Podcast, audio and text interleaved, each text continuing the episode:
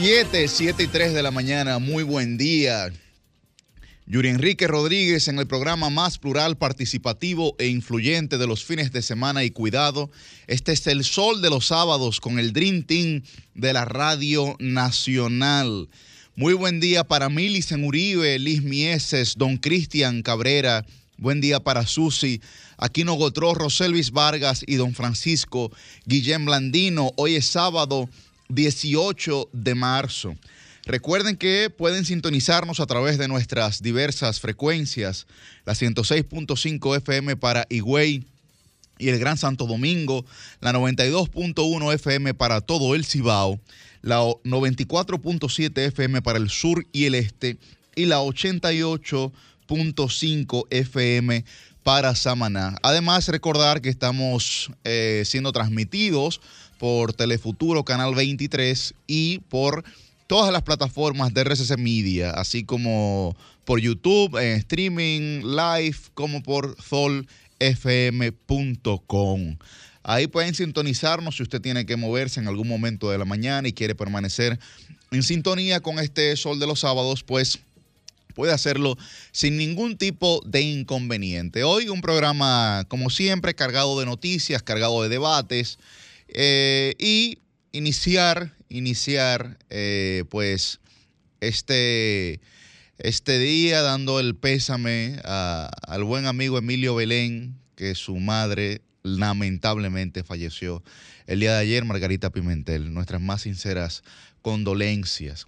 Miren, la República Dominicana, pues el día miércoles fue, fue eliminado del Clásico Mundial, pero el día de ayer llegó la revancha, tal vez de muchos dominicanos, pues México derrotó a Puerto Rico, quien había sido, pues evidentemente, quien había derrotado a la República Dominicana. Ya sin eh, República Dominicana, sin Puerto Rico, eh, sin una serie de equipos, aunque pasó Japón, pero sin una serie de equipos que se perfilaban como los favoritos de este clásico mundial de béisbol, pues lo que estamos viendo es eh, que se están presentando algunas sorpresas. Habrá que ver cómo le va a los Estados Unidos frente a Venezuela que quedó de primero en el pool eh, B, me parece, que era en el que estaba precisamente con República Dominicana y con Puerto Rico. Habrá que ver qué resultado se obtiene de, ese juego, pero ya clasificado está para la tercera ronda también Cuba. Cuba quedó clasificado para la tercera ronda eh, eh, muy temprano. Cuba le ganó a Australia por la diferencia mínima de una carrera, como también lo hizo México el día de ayer contra Puerto Rico, que me parece que el juego quedó 5 a 4, ¿no? Eh, y la diferencia también fue, la diferencia también fue mínima. Pues ahí habrá que ver entonces lo que pasará, pero con equipos eh, extraordinariamente dominantes todavía, como lo son Japón y como lo puede ser Estados Unidos, pues eh, es muy probable que eso sea una posible, una posible final, pero eh, hemos visto que han surgido sorpresas y habrá que, esperar. Muy buen día, regidora del pueblo dominicano. Muy buenos días, Yuri. Buenos días a todas las personas que nos sintonizan cada sábado por aquí, su plataforma de Sol de los Sábados. Buenos días también al equipo, el equipo que está detrás de cámara. Un equipo que sin ellos esto no sería una realidad. Y tú sabes que suena mucho una canción, ni tú ni yo. Yo la verdad es que, me llamó mucho la atención ese juego de manera muy aparte, aunque soy muy fan de la pelota, pero más que nada de la pelota dominicana, de los juegos que se hacen aquí en, nuestro país. Me, pero me llamó mucho la atención la, la, actitud que tomaron los fans, principalmente los dominicanos, después de la derrota con, Puerto Rico, me parece, ¿verdad? Y creo que, que de una forma u otra, independientemente de la calidad del equipo, no solamente es la la calidad o la o la intención que tiene cada equipo como tal, porque nadie, yo, entiendo que nadie compite para perder. Ah, por lógico. Y, y, es un conglomerado de cosas y nosotros como dominicanos debemos de apoyar un poquito más y dejar esa mezquindad a veces. Bueno, hay que, hay que resaltar que cuando la República Dominicana ganó su segundo juego, eh, que creo que fue contra Israel por el knockout, el público que estaba ahí comenzó a decir queremos a Puerto Rico y queremos a los rubios. Y le dieron rubio. y le dieron rubio. Ahora, pues, eh, mucha gente, como tú muy bien señalas, Liz, eh, ha estado con este tema de del ni tú ni yo, ¿verdad? Ni tú ni yo, ya, ninguno, ninguno de los dos. hasta le llegué a leer el Team Japón. Yo la verdad, es, que, yo la verdad es, que, que, no entiendo eso. Yo, yo en mi caso, después que nosotros perdimos, le voy a Japón. le voy a Japón y creo que Japón es el equipo que tiene las mayores posibilidades de, de, de Coronarse, este. sí, sí, sí, de nuevo. Sí, hay que recordar que Japón ganó los dos primeros eh, clásicos, 2006 y 2009. Después nosotros 2013, después Estados Unidos. Y creo que Japón tiene toda la chance, pues, nueva vez de, de coronarse en esta ocasión. Bueno, tenemos a través de Zoom a la versátil Susi Aquino Otro. Buen día, Susi. Buen día, compañeros. Feliz, como siempre, de estar conectada en esta ocasión, pero pues utilizando un privilegio que me ha concedido la vida y es de llegar a la gente a través de los micrófonos de sol, pues presente en esta oportunidad para nosotros poder eh, comentar todas las informaciones eh, del lugar muy interesantes, todas las cosas que han pasado en el país, algunas un poco chocantes. En mi comentario voy a referirme al tema de esta, la maestra de OnlyFans, vaya cosas que pasan en nuestro país. Y bueno, pues muchas, muchas informaciones y pues eh, contenta de poder estar aquí, aunque sea a través de la vía. Honorable, por ¿desde dónde nos reporta? Les reporto desde la hermosa Constanza. Ustedes saben que una vez al año, así mismo fue el año pasado, tratamos de, eh, con la anuencia, por supuesto, de la emisora, transmitir desde aquí, porque el domingo es el cumpleaños de nuestra querida madre, doña Susana Gotró, y pues ella siempre prefiere eh, celebrarlo de esta manera gracias a la tecnología, pues uno puede acceder a diferentes locaciones de nuestro país que eh, pues por diversas plataformas uno consigue acceso a ellas y pues aquí estamos en familia. Y yo feliz de que puedo, gracias al internet, estar conectada con Sol de los Sábados, pero estar aquí también con pues muy bien, muy bien, muy bien. Constanza tiene que estar frito eso ahí, ¿no? Sí, bueno. Sí, Sí, sí, bastante. y, unos gallos aquí que ustedes no se imaginan, esos gallos están. hasta a mí me dio eh, aquí bueno, Sí, sí, te dio, ¿verdad? Queriendo cantar. No, y enviando unas felicitaciones anticipadas a doña Susana, quien es eh, una parte fundamental de este equipo, querida por todos. Querida, querida, por, querida y amada por todos desde aquí. Así es, así es. Bueno, pues buen día, don Francisco Guillén Blandino. Muy buenos días, muy buenos días a todo nuestro equipo, a nuestro equipo técnico, a nuestra productora. Buenos días, Susi. Un abrazo a la distancia y unas felicitaciones anticipadas a las que me sumo, eh, a las que ya eh, envió Liz Mieses y todo el equipo, a doña Susana Gotro de Win. Un abrazo grande a mi querida amiga. Por favor, Susi, se lo, se lo transmites. Eh, la pregunta de hoy. Oh, ya, arrancamos con preguntas. No, seguimos, seguimos ah, en pelota. Seguimos en pelota. seguimos en pelota. Ah, muy bien, sí. Bueno, esto hay que hacerlo en orden, ¿eh? No, no, El desorden organizado. sí, claro. Lisa abrió los ojos tremendamente. La pregunta es Japón o México. No, no, Japón, definitivamente Japón. Japón. Mira, a mí me gustan los dos, porque yo soy fan del sushi y de los tacos. Eh, me gusta el sake y me gustan la margarita también. Eh, pero yo creo que Japón tiene todas las condiciones por encima de, México para, para ganar. Claro, en el caso de México como país latinoamericano, como lo somos todos nosotros, ¿verdad? Eh, hay, un, hay siempre un factor místico, un factor emocional, un factor de inspiración, que en el caso de Japón es un factor de disciplina. Claro. Es un factor disciplinario. Entonces, eh, claro, ahí cuando tú haces el balance, pues, pues te das cuenta de que, de que realmente puede influir mucho en la mentalidad del juego, ¿no? En la mentalidad del jugador puede influir mucho más el, aspecto emotivo, el aspecto emocional, por encima del aspecto a veces disciplinario, ¿no? Pero eh, creo, que, creo que también eh, mucho más temprano que tarde la disciplina le ganará la inteligencia. Ese apoyo regional yo creo que, que, tenemos que impulsarlo desde acá. Para mí México es un país muy especial, mucha gente querida que vive allá, las veces que he visitado me, me han abierto los brazos y por supuesto ese calor latinoamericano, ese calor de nosotros los, los latinos. ¿Alguien aquí ha ido a Japón? ¿Usted ha ido a Japón? No. Sí, sí. Eh, eh, sí, eh, usted ha ido a Japón. No, no, no, he podido conocer. Pero, pero es que ese tigre es multinacional. No, no, no, no, señores, no, no. Me tocó en algún momento ir a, a, a cumplir misiones allá y la verdad es que Tokio es una ciudad magnífica y esa cultura japonesa es, es, es, magnífica. Regidora, no se ponga en esa tan temprano. El cumplidor ahora, el cumplidor ahora. El cumplidor. ¿Eh? No, no. Él trabaja regidora, en un compliance en un banco, trabaja él, haciendo cumplir los guapos. eh, bueno, Yuri, lo lamento, pero tenemos que ser Team México. Bueno, Team Margarita, Team Picante, porque hay que. Pues está bien, pues la hispana, hay que apoyarla. Bueno, quien, quien quiera que esté escuchando este programa puede armarse un cielito lindo en E su casa a invitarnos, Claro. claro. al equipo. Nosotros asistiremos con mucho gusto. ¿A- ¿Alguna razón por la que vinimos Yo uniformados? hago un cielito lindo muy bueno por si no lo sabían. Bueno, pues Sí. puede invitarnos. Hoy tenemos todos los matices de los azules. Hasta Sí, sí. Susi. A la Hasta distancia Susi. está de Sí. azul, sí. Estamos todos de azul. No, eh, bueno, mejor no voy a aclarar. Sí, sí, Porque sí. no es de azul. Vinimos todos vestidos de la Sí. cabina de sol. así. Sí. O del PRM. Bueno, no, no, no, no, no. Bueno, ¿Qué vamos, vamos a Yo, trabajar. yo soy señores. de- del partido de la sociedad civil, me, me estoy inscribiendo. Qué barbaridad.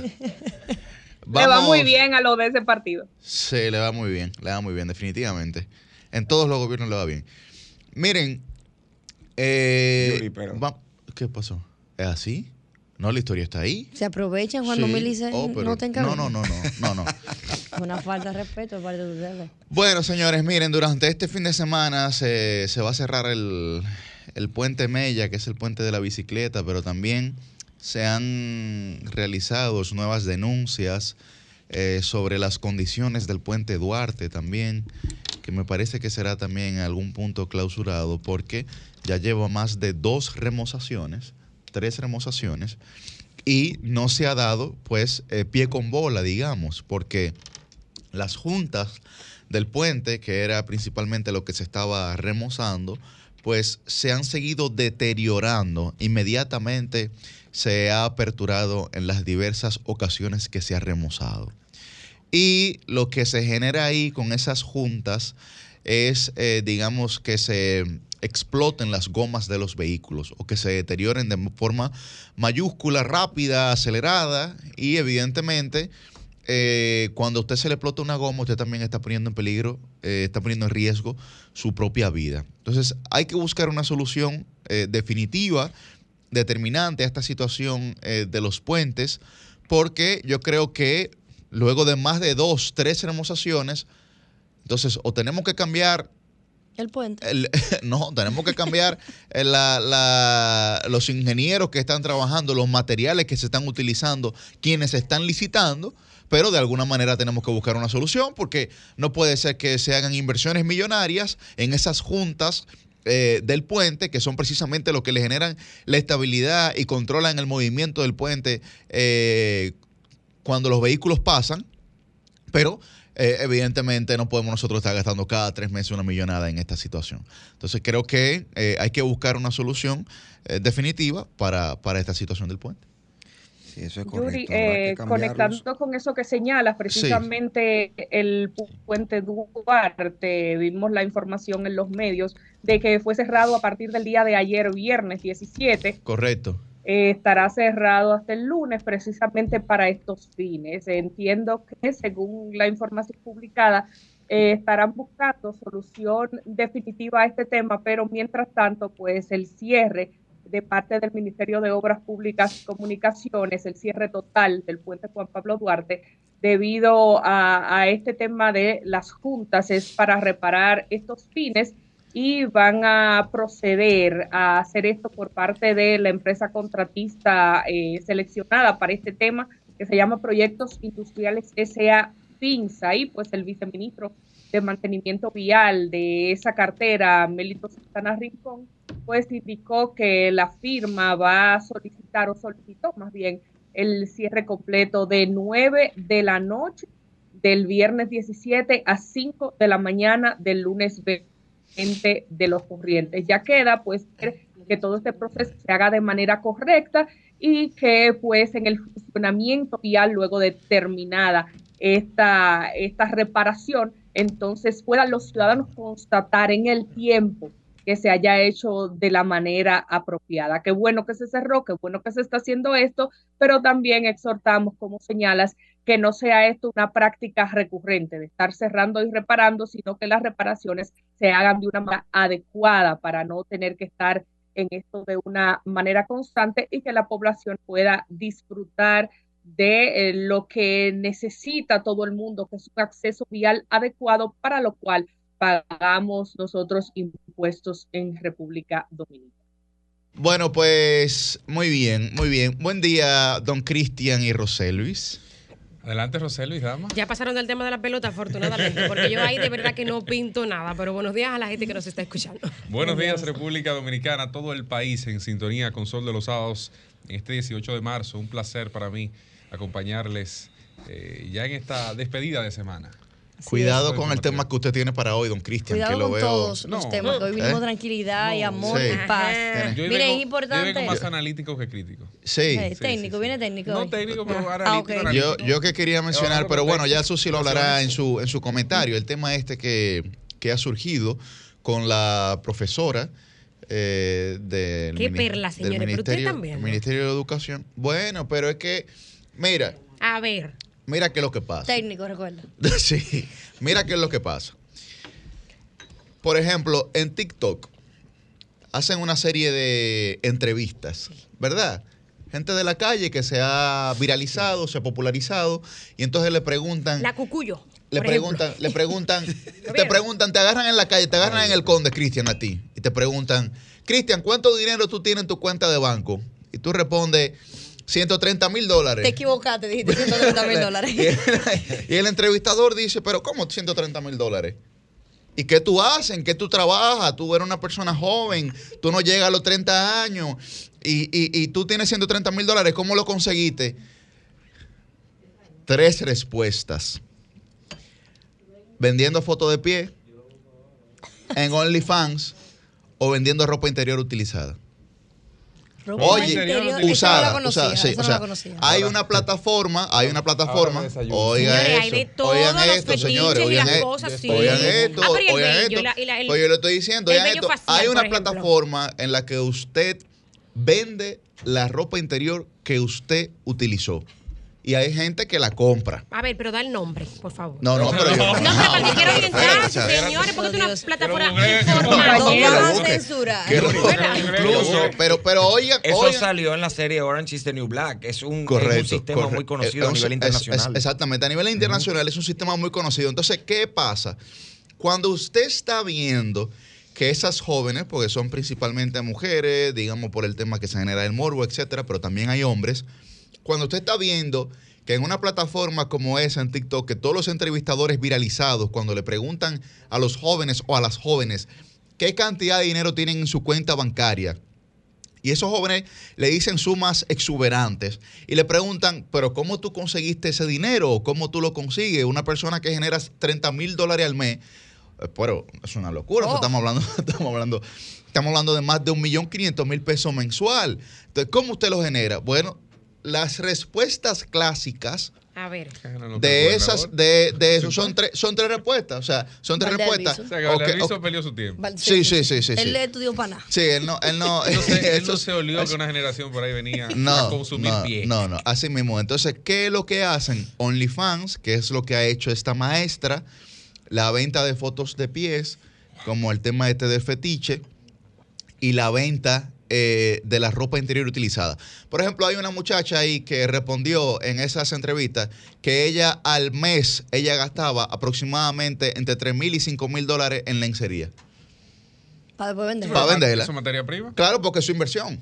Es su inversión. Una, una inversión imagínense aquí la, la, productora, La productora está por irse. Imagínese que usted invierte 5 mil dólares en eso, pero se gana 35. O sea, de ganancia tiene 30. No, y lo único que tiene que hacer es ponértele y ya. O sea, es un trabajo, no es un trabajo loco Sí, tampoco. no, no un trabajo Pero difícil. a ver, para, Entonces, para, para entonces, hay que exhibirla antes de que te la vean puesta. Ah, antes de hay vender, otra- ¿cómo Te llamó como? No, mucho no, no, pero, pero ¿qué a esa, a esa pero parte yo no, he llegado. Para, para es darle paso, para darle paso a Susi, para darle paso a Susi, esa parte no ha llegado. Pero, a- a- ¿por qué hablo de este tema y lo relaciono con la maestra? Porque en las redes sociales este tipo de cosas se va relacionando con un aspiracional de conseguir dinero rápido, Ay, ay, ay. dinero rápido, y entonces no será rara cosa que comencemos a ver eso eh, creciendo en nuestro país.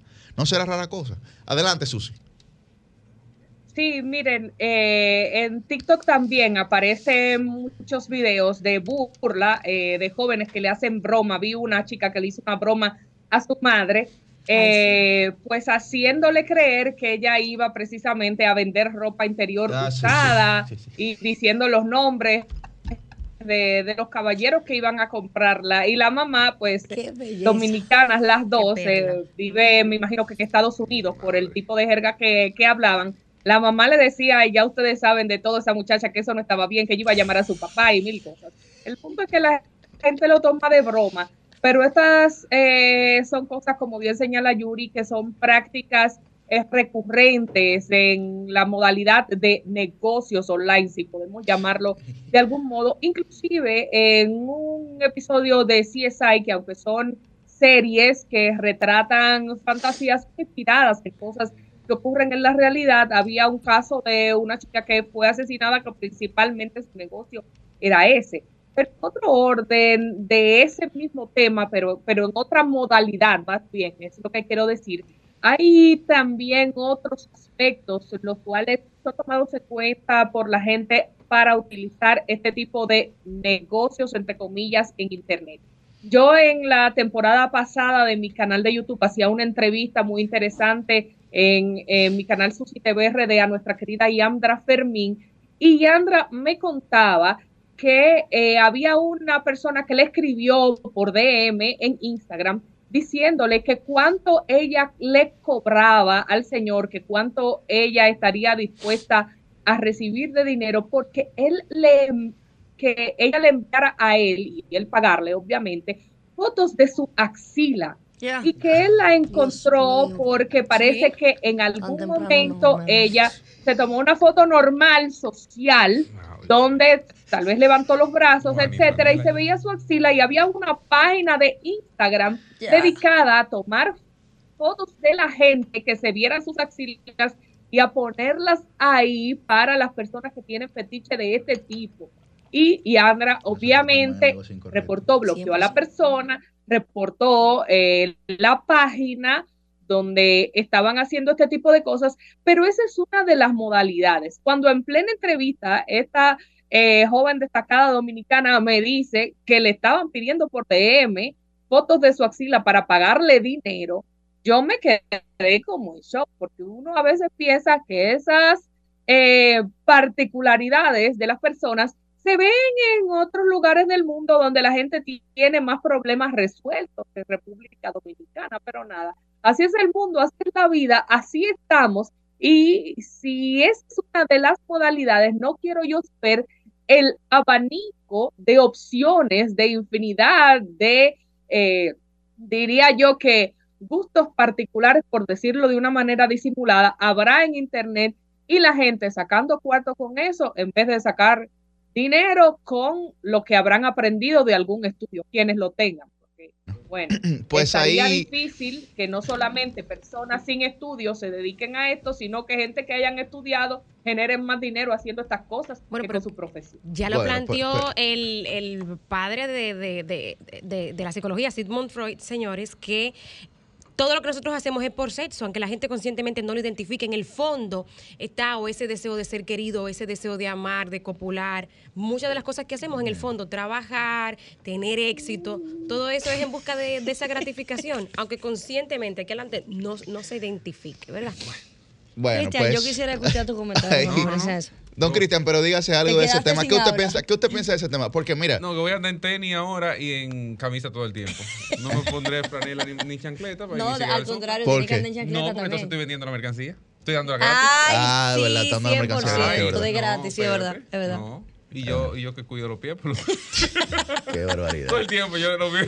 Bueno, pero, pero, pero yo creo, yo creo que eso, yo creo que eso responde, como bien señala, señalaba Susi y señala Roselvis, responde a no solamente a un patrón conductual humano, sino a parte de la naturaleza humana. como Totalmente, Los filósofos planteaban, porque eh, lo que se genera a partir de ahí, digamos, ese tema del morbo, que la gente regularmente lo relaciona con algo negativo, es también, eh, digamos, eh, permanecer en una expectativa sostenida, ¿no? Sí. Permanecer en una expectativa sostenida sobre una serie de cosas que le generan a la gente satisfacción. Sí. Le generan a la gente satisfacción. O sea, y usted puede decir, bueno, pero eh, ¿cómo te puede generar satisfacción ver unos pies o como señalaba Susi, ver unas axilas? Pero El vello de las ocurre, axilas y el ocurre- vello facial, por pero ejemplo. ocurre más de lo que nosotros nos imaginamos, porque como bien señalaba Susi, eso es una industria, eso es una industria establecida en la que por una simple foto le pagan a usted entre 10 a 100 dólares. Imagínese que al mes usted vende 20 fotos a 200 personas, son 2 mil dólares. Sí, pero ahí hay un tema. Son 2 mil dólares. Ahí hay un tema, Yuri, que. Y aquí, eh, aquí en la República Dominicana, eh, 2 mil dólares lo gana el 10% de la población, el 5% de la población. Usted Según lo que dice el usted- Banco usted habla Central. de los dólares como Cuidado. que no es nada. ¿Usted Por sabe lo que son 10 mil dólares? 2 mil, no, 2 mil, arrancando por Pues 2 mil, sí, claro. Pero mírate algo. Realmente, eh, yo creo que la sociedad, fruto de todo lo que ha evolucionado. ¿Usted cree que es una degeneración de la sociedad o eso, o no. eso es una libertad No, que a- se... Ahí yo voy. Fruto de todo lo que ha evolucionado la sociedad. No estoy diciendo de un siglo para acá, no, no. Desde las raíces de la historia. O por lo menos de la historia humana. Desde la caverna de Platón. Claro. Ajá. eh, cuando usted comienza a contar de hacia acá, ¿qué tantas cosas ha comprimido el ser humano para vivir en sociedad? Tú te das cuenta en alguna medida de que mucho de las, de las cosas que nosotros hacemos habitualmente las hacemos de una forma porque la sociedad en alguna medida lo ha, lo ha conducido a esa forma. Así O sea, usted sentarse en una mesa a comer, por ejemplo, que es una, una acción sencilla y que usted ha de realizarla por lo menos tres veces al día o tiene, eh, digamos, como noción realizarla por lo menos tres veces al día, eh, no nació de esa forma. O sea, el ser humano de entrada comía cuando podía, Así es. De la forma en la que se podía y donde quiera. Sí. O sea, no había un lugar. Hoy día tú dices, no, no, no. pero Bueno, no por su naturaleza Entonces- nómada, eh, en principio, claro. Pero entonces el ser humano fue evolucionando. Luego generaron los asentamientos fue humanos, generando- claro. Fue generando, no solo en los asentamientos, porque los mismos asentamientos tú no tenías un comedor ni una zona de comer. O sea, fue generando un modelo de sociedad donde paso a paso llegó al punto que estamos hoy. Nosotros no sabemos dónde vamos a estar mil años. Y yo me voy más lejos. Nosotros no sabemos ni siquiera dónde estaremos en 100 años posiblemente. No, ni mañana. Porque al ritmo que va cambiando el mundo, o sea, antes lo que te tomaba un siglo, hoy te toma un mes, Pero, un día. pero Así para es, muestra un así es. Yameiri Infante Honoret. ¿Ustedes saben quién es Yameiri Infante Honoret? La materialista que el pasado 14 de febrero su pareja incluso le pidió matrimonio. Y algunos se hubiesen preguntado, ¿pero puede una mujer que está públicamente en OnlyFans, como la materialista, eh, eh, tener un compromiso y luego tener un matrimonio? No, o sea, una mujer que además del dinero que percibe por su carrera artística, pues está percibiendo ingresos por los bailes eróticos y por el material erótico que tiene en esta plataforma de OnlyFans. porque la noción- Vayan ustedes a vernos si ya una mujer se puede casar, puede tener familia, haciendo ese tipo de cosas. Vayan ustedes a saber entonces No, una profesora cómo lo normaliza, ¿no? La gente. Y no lo esconde. O sea, eso, eso- eso es un asunto que mucha gente pues no lo esconde. Lo promueve y lo exhibe. Y no solo eso, querida Roselvi, sino que también estas artistas que uno piensa que por la industria en la que están y la cantidad de dinero que generan, Ah, sí. no necesitarían verse involucradas en plataformas como esta, están generando dinero a través de esa vía. También es el caso de la cantante eh, Iggy Azalea, que es, eh, no me acuerdo si es norteamericana o australiana o de dónde es. El punto es que habla inglés y popularizó canciones en inglés. Recordamos una llamada Fancy, que el video era inspirado en la icónica serie de televisión Clueless. Y pues esa chica explotó la fama e hizo canciones con Britney Spears y demás. Y precisamente ahora está prácticamente retirada del mundo de la música y lo que se dedica es a eso, a OnlyFans y, y, a, a, de cierta manera vender su cuerpo de una manera disimulada, porque el OnlyFans no es más de ahí. Entonces, hasta el que uno cree que está en alguna industria, en algún negocio que le genera mucho dinero con su talento, eh, pues también algunos de ellos se han metido a, esta situación. El aspiracional del que hablaba eh, el coordinador hace un momentico, ¿quién es el prometido, el novio de la materialista, Eurimatos, que es el, el manager, el promotor artístico de El Alfa? Señores, son personas a las que todo el mundo quiere seguir por la cantidad de dinero que, que perciben, por, por los estadios y los espacios públicos que llenan. Son gente a la que todo el mundo quiere seguir. Y si, bueno, si este hombre que maneja el alfa, también maneja la materialista, la Z en OnlyFans, pues bueno, eh, eh, mamita, ven, ponte en OnlyFans tú también. Le dicen a tu pareja, a la siguiente, que pero es la misma, la misma. No, esos son los modelos. La misma. Yo creo que eh, Cristian mencionó algo muy interesante. La misma Toquicha, por ejemplo tienen su OnlyFans. Y digo que menciona algo interesante cuando hablaba de todo lo que el ser humano ha tenido que suprimir en su vida para poder convivir en colectividad. Todas las cosas que no puede expresar porque, digamos, las reglas no escritas de convivencia social tal vez, tal vez pudieran generar algún tipo de suspicacia frente a ese tipo de actuaciones o frente a ese tipo de declaraciones. Ahora bien, en TikTok también se ha viralizado bastante la reacción que graban hijas jóvenes eh, de 20 años, 20 añeras, digamos, a sus madres o a sus tías o a sus abuelas escuchando las canciones de Toquicha. Es decir, le ponen una canción de Toquicha que sabemos que se expresa de manera muy llana, muy plebe, ¿no? Le ponen la canción y entonces se viraliza la reacción que tienen las madres, las tías y las abuelas cuando escuchan la letra de Toquilla. Yo no he visto esos videos. ¿Cómo, ¿Eh? reaccionan? no, no, un asombro. No, no, no, no. Inclusive hay, un, video un asombro absoluto. Pero hay otros videos en los que, en las que las madres también, en asombro absoluto por lo que ella está diciendo, hay muchas que dicen, sí, eso nosotros eso se ha hecho. No, y te voy a decir algo. Yo inclusive ayer yo estuve viendo, ayer yo estuve viendo en TikTok que hay ahora unos videos que son los hijos que suben unos TikTok con la con música de antes. Ajá, exacto. Pero con unas letras que no quizás tan llanas a nivel de palabras, pero con unas letras que cuando tú lo escuchas tú dices, coño, pero es lo mismo que están diciendo, pero disfrazado. Yo siempre lo he dicho, la música de antes y la de ahora no se llevan mucho. Quizás en la forma... La forma de decir las palabras. Es lo único, pero en, el sentido de fondo es lo mismo. Así es. lo mismo en muchísimos casos. Mira, hay que tener en cuenta algo. OnlyFans no fue creado inicialmente para contenido exclusivamente de carácter sexual. Por ejemplo, tú eres una entrenadora de gimnasio y tú quieres subir tu rutina de gimnasio y tú quieres tener una cuenta parecida a la del Instagram, pero que tus seguidores te paguen por tú mostrar cómo tú haces ejercicio, cómo es tu alimentación. Y bueno, tú eres un fan de esa entrenadora de gimnasio, de esa fisiculturista, entonces tú pagas por ver un contenido de carácter eh, instructivo o educativo, por ejemplo. Lo que pasa es que la plataforma ha permitido que se, se viralice todo tipo de contenido. Actualmente, OnlyFans bueno, a septiembre del 2022, OnlyFans contaba con más de 2.1 millones de creadores de contenido y más de 188 millones de usuarios. Eso quiere decir que si la mayor parte del contenido de OnlyFans es de carácter sexual, hay muchos consumidores en este mercado, porque aquí sí rige la ley del libre comercio.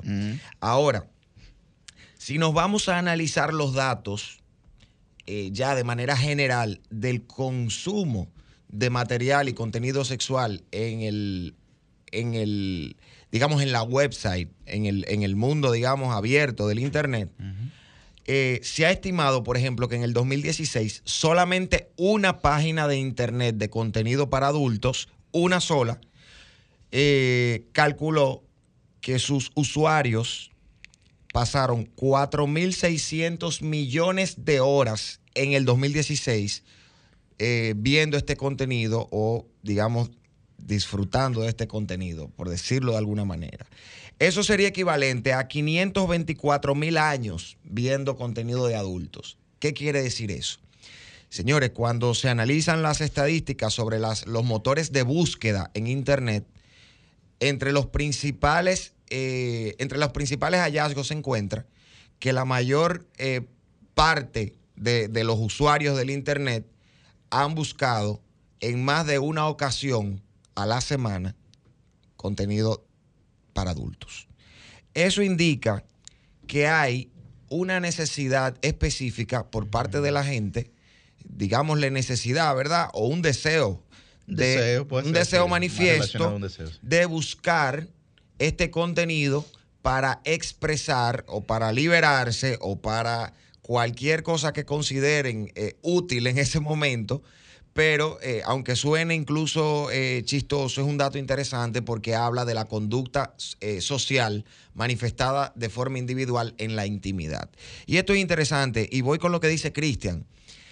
El, el tema de la sexualidad, desde los confines de nuestra historia, ha sido importante en el desarrollo de las sociedades. Si nos vamos a la antigua Grecia, a la antigua Roma, el tema de la sexualidad, los emperadores, la virilidad, el papel de la mujer, las diosas de la, de la antigua Grecia, ¿verdad? En estas mitologías, tienen un papel preponderante en el desarrollo de la sociedad.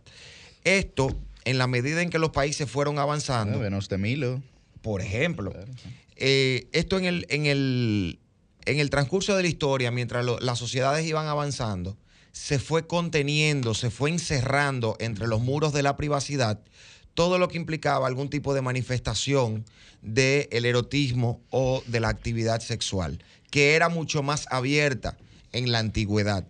Y esto tiene mucho que ver también con la manera en que las religiones y las ideologías de tipo conservadora se fueron imponiendo en la sociedad para ir preservando otras, eh, otros valores, otros, otras conductas e ir imponiendo unas formas más morales del actuar individual y colectivo. Sin embargo, en el siglo pasado, 1970, 1980, hubo lo que se llamó la revolución sexual. Hubo una, explo- una explotación de una cultura hipersexualizada Así que es. desde la cultura estadounidense se impregnó alrededor de todo el mundo y, se, y se impregnó en la cultura hippie, en la cultura rock and rollera. La hipersexualización del mundo empieza nuevamente en los años 70 y 80. Por lo tanto, habría que ver... Bueno, el de- boom con Madonna en, en- en- en ese tiempo. también, ¿no? Exactamente. Bueno, es comenzó, un gran exacto. ejemplo. Lo, lo que señala Fran comenzó a reflejarse luego eh, a través del arte, sobre todo, y a través de la música, que era lo que podía expandirse mucho más rápidamente que el propio, que el propio, que la propia ideología, digamos, que el propio pensamiento. Correcto. Entonces puntualizo ya la parte final del comentario diciendo que hay que analizar la, la situación durante el COVID. El COVID Ah, claro. encerró a todo el mundo. Y, el, u- y la creación de contenido para adultos generó eh, mucho dinero para quienes lo creaban y lo publicaban y mucho dinero para las plataformas. Entiendo que por la situación económica y la imposibilidad de generar recursos, a través de estos mecanismos de creación de contenido, mucha gente pudo lograr subsistir a lo largo de la pandemia y hubo Sí. gente incluso que se hizo rica viralizando su contenido íntimo. Ah, no de modo que yo creo que el análisis social hay que, hay que verlo también desde esa óptica para entender el porqué de ese boom a partir nuevamente del año 2020. ¿Ustedes se acuerdan de los lives de Don Miguel, los señores, que rompió Sí, récord? sí, sí, sí, Claro. una O locura. sea, Oh, cómo no, claro. Claro. Esos lives de, de, de- cientos de miles de gente conectada viendo Bueno, carne, poniendo uno- carne. ¿Ustedes se acuerdan del, del- del Nosotros no show? debemos sorprendernos porque ahora lo que se está produciendo en alguna medida es la oficialización de unas estadísticas que siempre han estado vinculadas a la Deep Web, que no es más que, que aquella donde se comercializan armas, donde se comercializan eh, mucha pornografía, donde se, se vende prácticamente todo lo prohibido, con la libertad que ni siquiera los mayores exponentes de la libertad misma eh, estuvieran pensando que se pudiera hacer. Eso evidentemente tiene eh, un componente de ilegalidad enorme en la mayoría de los países, porque ahí entra el tema de la trata, Claro. ahí entra el tema de la comercialización no autorizada de eh, imágenes personales y todo lo demás. Por eso son muchos los que dicen que lo que sube a la web trate de cuidarlo y Hmm. no ya y ya no lo que sube a la web, sino lo que usted tiene incluso en sus teléfonos, en sus equipos tecnológicos en casa, porque eso está al dominio de todo el mundo. Y por tanto, Ay, ay, ay. eh, imagínese usted que mañana todo lo que No, usted pero no, enviado, ponga- no, tú vas a poner mucha gente tensa y nerviosa a esta hora de la mañana, Cristian, ¿tú entiendes? Porque Imagínese la- usted que todo lo que usted enviado cosas. por No. su teléfono pueda ser conocido, pueda Mm. ser revelado. Uy. Una cartulina frente a su casa como una Liz, ¿cómo exposición de sexto coño, men? curso de básica. Oh. ¿Eh? Entonces, eh, ahí yo creo que todos estaríamos en la hoguera, pero mientras eso se haya Pues yo quedado en el, como con en el pánico. mundo de la privacidad. Sí, está como con pánico, mirando mucho para los Mientras lados. todo La, eso- la está borrando mientras, ya. mientras todo eso haya estado en el, bajo el velo de la, de la privacidad, pues no hay problema, porque yo creo que cada quien tiene derecho a una vida privada en la mejor de las condiciones sin que nadie tenga, eh, digamos, siempre y cuando no viole alguna ley o algún precepto, eh, eh, que evidentemente no genere ningún problema lo que pueda compartir entre las personas con quienes naturalmente puede hacerlo. Pero de ahí a que todo eso salte a la vista, como es el caso de lo que hoy se ve en, mu- en muchos, en muchos ejemplos, de verdad que es bastante penoso. Y miren, Eh, Cristian, disculpa, antes de Sí. que cambies de tema, Sí. quería decir algo relacionado a lo que tú comentabas, y es que estaba, eh, vi un pedacito de un reportaje que otra persona estaba eh, viendo, luego tengo que buscarlo para detenerme a, apreciarlo de una manera más detenida, eh, que hablaba sobre eso, sobre la industria de eh, los contenidos para adultos y cómo muchas páginas populares de pornografía eh, se han visto en la encrucijada de ser atacadas porque se subían muchos videos relacionados a la trata y a la explotación de personas y en su mayoría menores de edad y simplemente había como, eh, no sé si era alguna ley o alguna normativa de la cual ellos se amparaban para decir, bueno, esta es mi plataforma, ese contenido lo subió otra persona a mi plataforma y yo no tengo ninguna responsabilidad sobre ello. Entonces había muchas personas presionando a que había que, eh, tendrían que velar porque estas páginas tengan cierta responsabilidad en depurar el contenido, porque a través de, de estas alternativas de enviar eh, información, entonces estaba amparando, estaba teniendo una sombrilla para poder ciertas personas seguir cometiendo estos tipos de actos. Entonces, creo que eh, en ese sentido hay que prestarle atención a estas cosas. Eh, yo lo voy a buscar luego más detenidamente para comentarles al respecto, pero si bien es cierto que el Internet ha permitido que muchas cosas eh, que entendemos dañinas se popularicen, también arroja luz para temas que están pasando, ponerlos en el ojo de la gente, que alguien se dé cuenta, lo pueda denunciar y detener este tipo de cosas. O sea que se da de ambas vías. Se multiplica a la vez, pero también si está a los ojos de gente consciente, puede lograr que alguien intente detener. Muy bien. miren, Fuego Cruzado todavía ha- se mantiene en la Academia Dominicana de la Historia. Porque resulta que con la inclusión del ex militar Ramiro Matos, o militar retirado, que es el término correcto, correcto, nu- nunca deja de ser militar a menos que haya sido bajo la forzosa y deshonrosa condición de retiro, eh, evidentemente eso ha desatado un avispero Mm. que todavía no termina cada avispa de volver eh, a, a su área, cada vez de, acercar- de acercarse a su panel. Resulta que esta semana siguió la discusión. eh, algunos de los historiadores que componen el panel de miembros de la Academia Dominicana de la Historia defendieron la razón por la que Ramiro Matos se mantiene en esa institución, pero en ese proceso hubo un enfrentamiento directo y fue el caso de Minú, que Minú reiteró eh, su crítica a, a la inclusión de Ramiro Matos, pero también le dijo a Miguel Guerrero, Sí. por ejemplo, que es parte de la Academia Dominicana de la Historia, que no se atreviera a publicar un libro sobre su padre, que estaba en proceso de, digamos, de creación, de definición, de, de edición. Eh, a eso le respondió Miguel Guerrero que, que ella no tenía ninguna autoridad para eso, que eh, afortunadamente, o que ella no podía, mejor dicho, opinar sobre algo como que, una censura previa, que una cosa así. estaba, que estaba, exacto, que estaba en un proceso todavía de construcción y que no había tenido la oportunidad de analizar y de ver y que eh, eso, eso último se lo agrego yo, eso es un, un ejercicio pleno de tiranías, eso es censura Claro, y la previa. democracia, exactamente. y la constitución, así como garantiza que cualquier persona tiene que ser sentenciada ante la comisión de algún eh, hecho, hecho delictivo, también plantea que usted no puede censurar a nadie previamente porque eso contraviene el derecho a la libertad de expresión que está garantizado en ese, en ese documento constitucional, en esa Carta Magna. Bueno, todavía las posiciones están encontradas. Honestamente, yo debo decir, y no sonará bonito, pero aquí yo no estoy para hacer eh, música a los oídos de la gente. Yo estoy aquí para decir lo que entiendo. Ahí está realmente definido eh, cuáles son los estatutos de la Academia Dominicana de la Historia. Y nosotros estamos habitualmente cometiendo un error en República Dominicana y en muchas partes del mundo al entender, al entender que los principios morales, los valores son los que rigen la sociedad. Y no es eso lo que rige la sociedad, honestamente. Hay una serie de normas definidas que se han entendido en todos los conglomerados sociales que son las que definen. Bueno, la Academia de Historia tiene sus estatutos.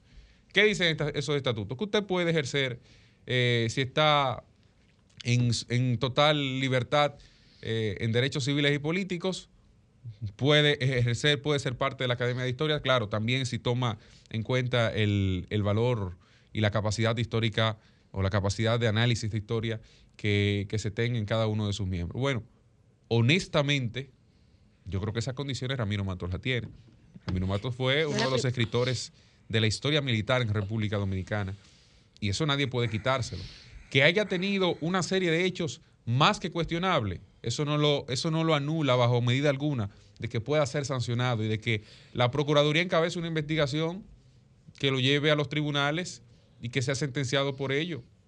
Incluso después de muerto, en caso de que ocurra eh, su muerte en el proceso porque es un hecho histórico en la República Dominicana que necesita una conclusión, pero que sin tener la conclusión nosotros no podemos definir que fulano tiene esto o aquello. La historia se nutre de hechos, no de versiones de los hechos.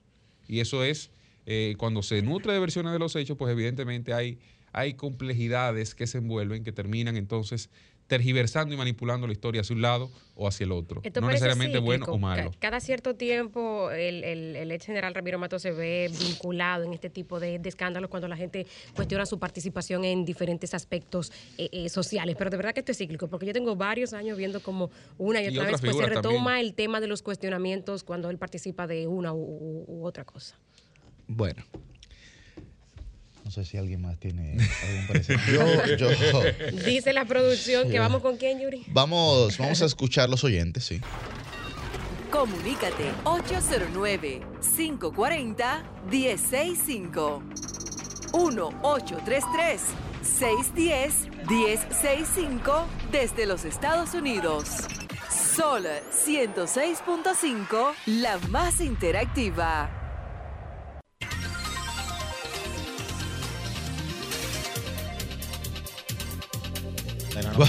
Buen día, su nombre y de dónde está el aire. Buenos días, es Alexander. Adelante, Alexander. Hey, miren, este, queridos amigos, saludos especiales para todos ahí, especial. Adelante. Miren, este, pues yo difiero del muchacho, el muchacho medio conservador del Telemérico, que yo difiero de él. Pues adelante. ¿Tú sabes por- Y lo voy a dejar de seguir, ¿tú sabes por qué? Porque Oh. es, es- es para una gente tan joven, como que a mí se me complica. Lo voy a dejar hasta ahí porque yo lo sigo mucho. Al mire, No, está bien, pero me ese sigue, señor, problema. ese señor, ese señor, lo voy a mencionar, Ricardo Nieves, porque lamentablemente mi niño de Telemicro, yo creo más en Ricardo Nieves que usted, porque por la edad y por lo No hay problema, tiene todo Yo soy derecho. defensor de la libertad que ¿Qué es aún Oye, oye, pero tampoco así, Yo Alexander, entiendo, yo te porque entiendo. Ahora, pero- pero sin duda que... te estoy, critica- te estoy criticando Déjame- eh, eh, déjame su usuario soft, de Instagram, por leve, leve. ¿Tú sabes por qué? Eh, eh, eh, eh, suave. ¿Tú sabes por qué? Porque mira, lo que dijo Ricardo Nieves de ese señor y lo que yo leí, lo que yo investigué de ese señor. Miren, lo siento, Pero si yo estoy en un sitio, yo cojo un lazo y, me- y- y- y me lo guindo mejor para estar al lado de ese señor. Pase un buen día. Está bien. Gracias. Está bien. Yo no valido los Pero te tienen el. Pero- foco pero y te sigue y te bien, escucha. pero eh, Cristian, que eso es lo importante. No, no, no. Buen día, su nombre y de dónde está el aire. lo que hizo. Buen día, equipo. Adelante. Merán, le saluda, bendiciones. Dale, Merán. Eh, sí, no, mira, pedirle a- al gobierno central seguirle dando fortalecimiento económico a los, a los ayuntamientos, a las alcaldías, para porque tú sabes que son... son hoy. claro, no, porque que tú sabes que son, son gobiernos municipales y entonces... eh, eh, Hay que ayudarlo, ¿verdad? lo- hay que ayudarlos, sí, sobre todo. sí, y no. mandarle también un saludo muy especial a Zeneida Guzmán, nuestra comunitaria aquí en Santo Domingo Norte. Pase muy buenos días. Muy bien, Gracias. muy bien. Buen día, su nombre y de dónde está el aire. Oh, muchas gracias. Ahí. Zeneida Guzmán, Santo Domingo Norte. Zeneida. Bueno, Zeneida, la acaban de, Zeneida, la acaban de buen saludar ahí. día. Me pasaron el teléfono que cambió la Sí, sí, no. Saludos, Zeneida. Bueno, buenos días, mi- mis amores, eh, como- comunicadores y periodistas. Bien. Eh, gracias, Merán, por ese eh, bello saludo. Miren, señores, nosotros vemos que en Villa Vázquez, el doctor Cruz Jiminián, ayer fue un día que le entregaron las llaves de la comunidad. Eso quiere decir que nuestro doctor, que solamente tenemos ese solo médico que ayuda a toda la población, no importa de dónde venga y dónde viva. Y también se le entregó allá mucho reconocimiento y entregó medicamentos y eh, a los hospitales. Y qué bueno, felicitamos al doctor Cruz Jiminián por ese trabajo Muy que bien. hace a nivel nacional. Gracias. Bien, gracias, Zeneida. Buen día, su nombre y de dónde está el aire. Se Me nos fue. gustaría Cruz Jiminián en una institución gubernamental de así social. Sí, sí. O el hijo. Luis, Cruz. Luis Cruz, sí. Buen día, su nombre y de dónde está el aire. Buenos días, Valenzuela, por aquí. Adelante.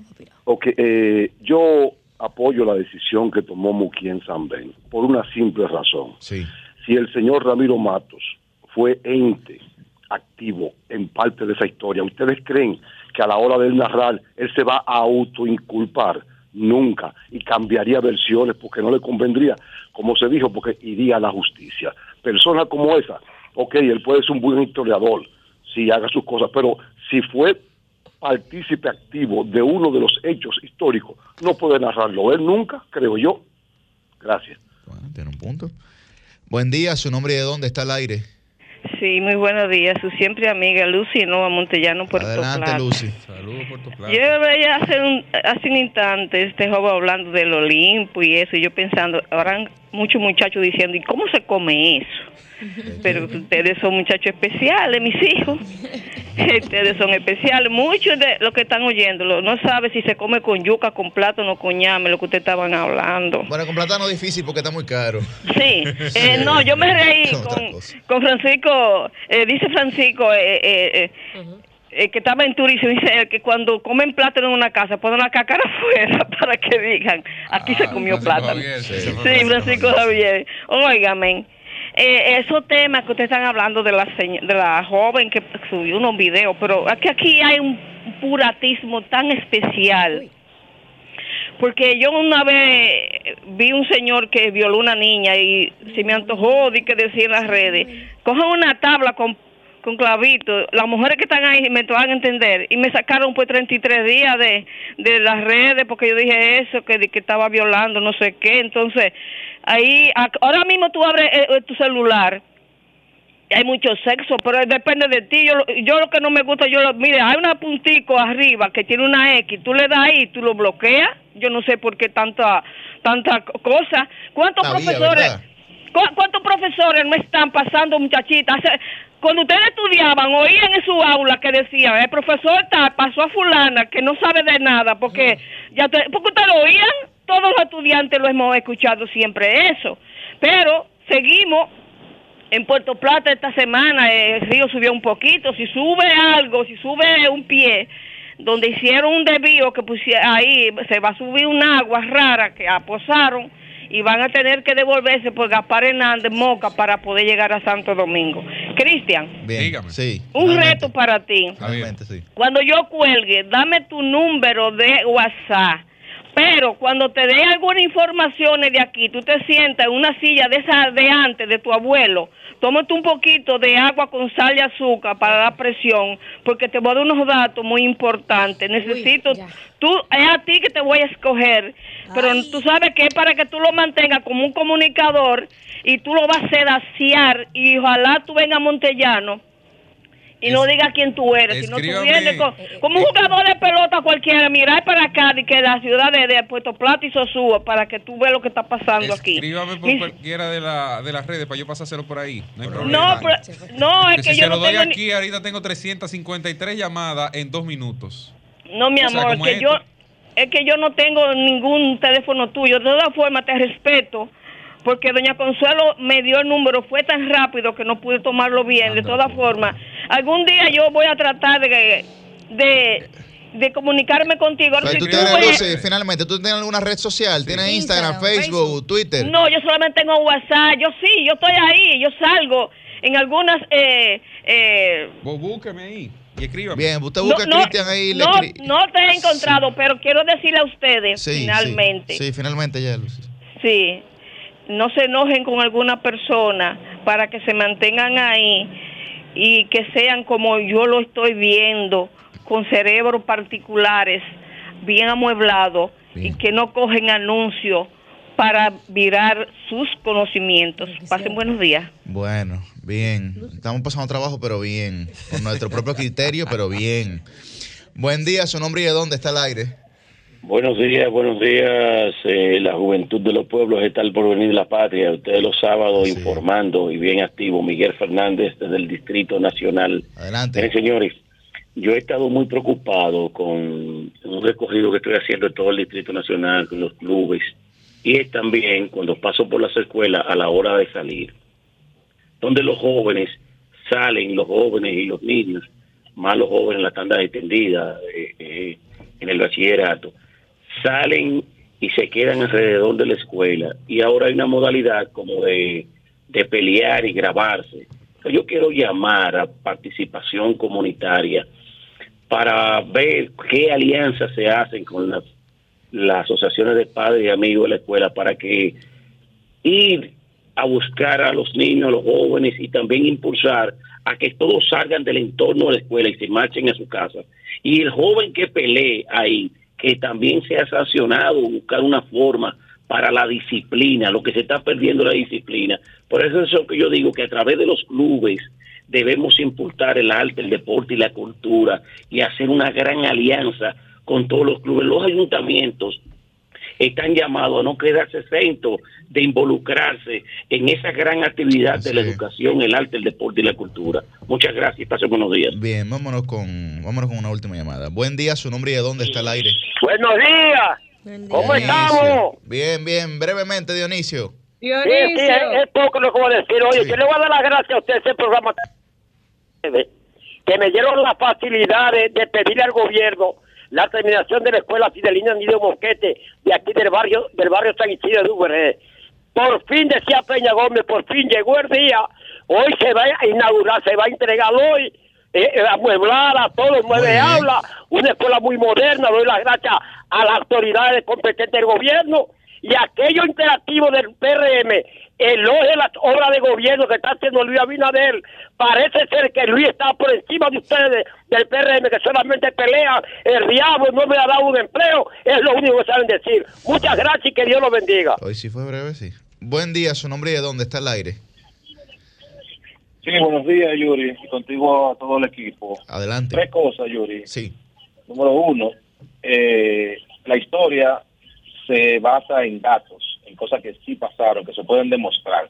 Y quien sea que tenga algo en contra del ex militar Porfirio, solamente tiene que ir a los tribunales o demostrarlo con hechos, con facts, como dicen los gringos. Número dos, eh, con respecto a las nuevas creaciones de partidos, los únicos que se están frotando las manos no son ni siquiera los que están formando los partidos nuevos, sino las imprentas que van a hacer las boletas electorales, que van a hacer kilométricas. ¿Verdad? No te rías, Que Yuri, lo que esto es sé. en serio. Ahora, Para que lo sepa. Publicidad también, o sea, la valla y que eso. quería decir, Yuri, Ah, sí, sí, sí. Y lo más serio de, los de los tres temas que quería compartir, eh, un llamado a la, a la Procuraduría General de la República, que a mí me encantaría saber la facturación de Ceneida Guzmán, Virgen de la Altagracia. Bien, a las 8 y 6 de la mañana estamos de vuelta en este Sol de los Sábados y de inmediato iniciamos la ronda de comentarios. Muy buen día para don Francisco Guillén Blandino. Muy buenos días a nuestro coordinador Yuri, a todo el equipo, al equipo técnico, nuestra productora y a todo el pueblo dominicano que nos escucha y nos acompaña como cada sábado. Este es el parlamento de la radio, hay que decirlo. Bueno, eh, yo, yo me voy.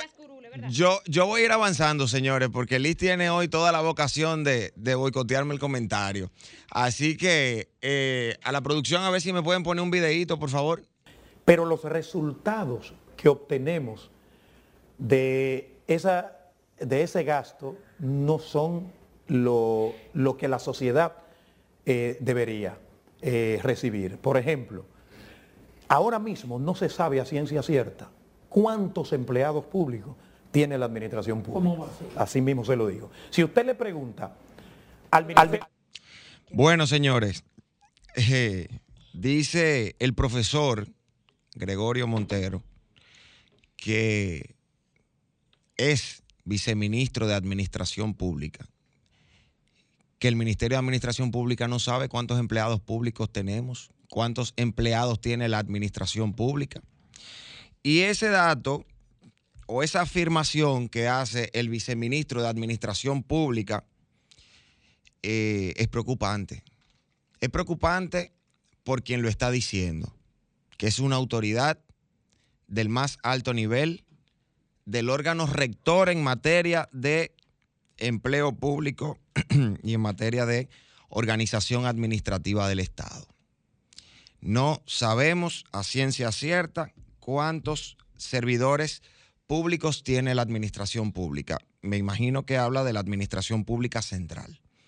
Más adelante en el, en el video, el profesor eh, Montero explica que no es que no se tiene ningún dato, sino que los datos difieren, que el Ministerio de Administración Pública tiene unos datos, que el CILSARIL tiene otros datos, que la, la Tesorería de la Seguridad Social tiene otros datos.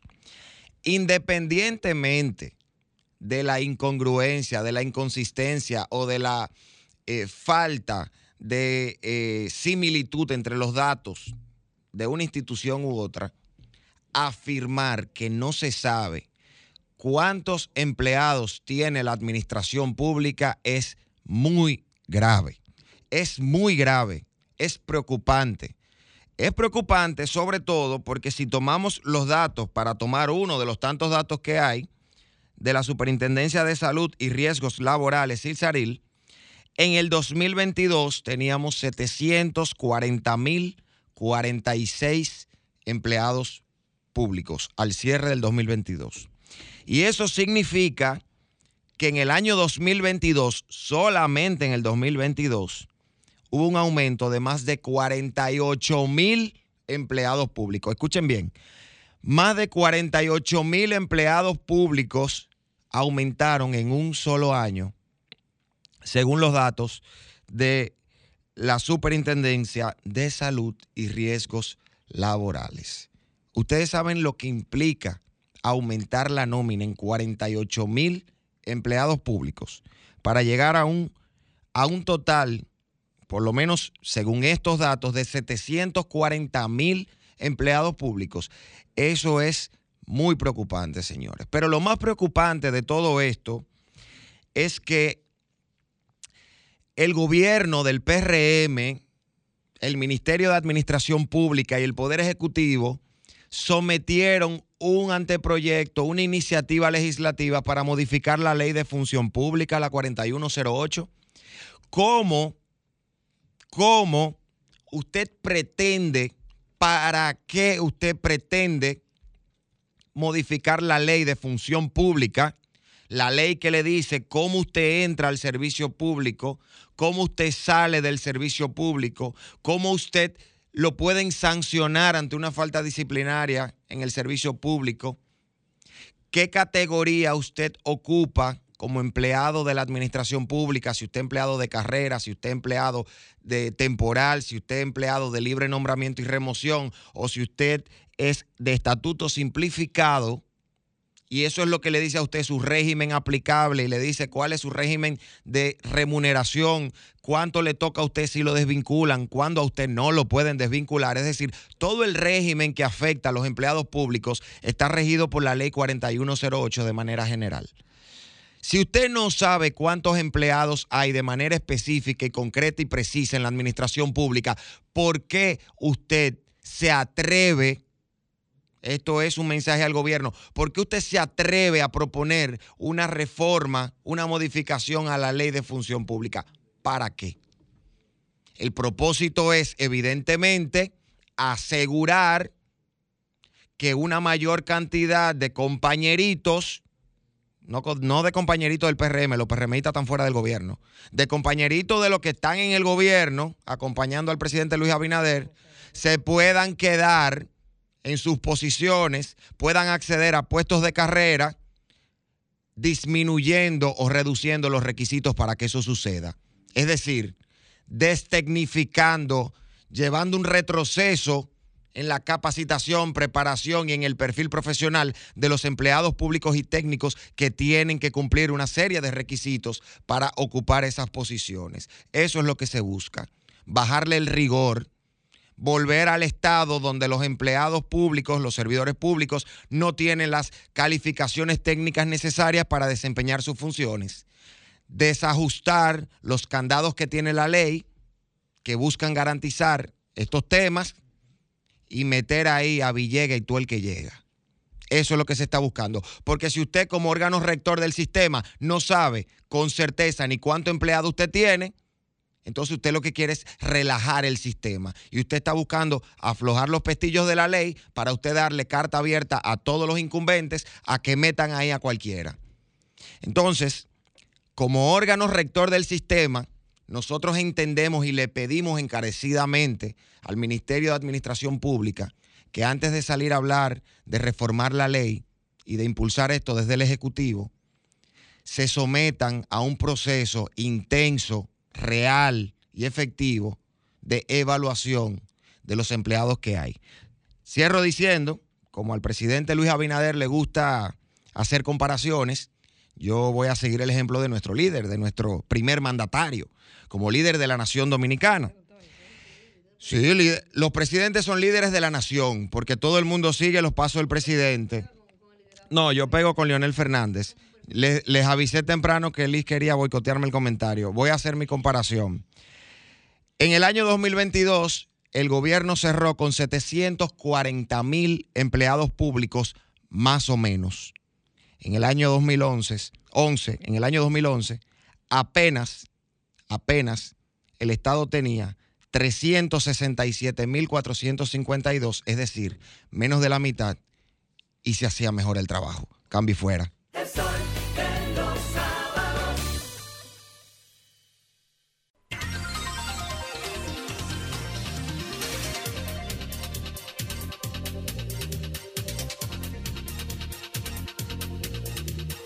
8 y 15 de la mañana continuamos con esta ronda de comentarios y es el turno del periodista joven. Muy buen día, don Cristian Cabrera. Buenos días, República Dominicana. Buenos días al país.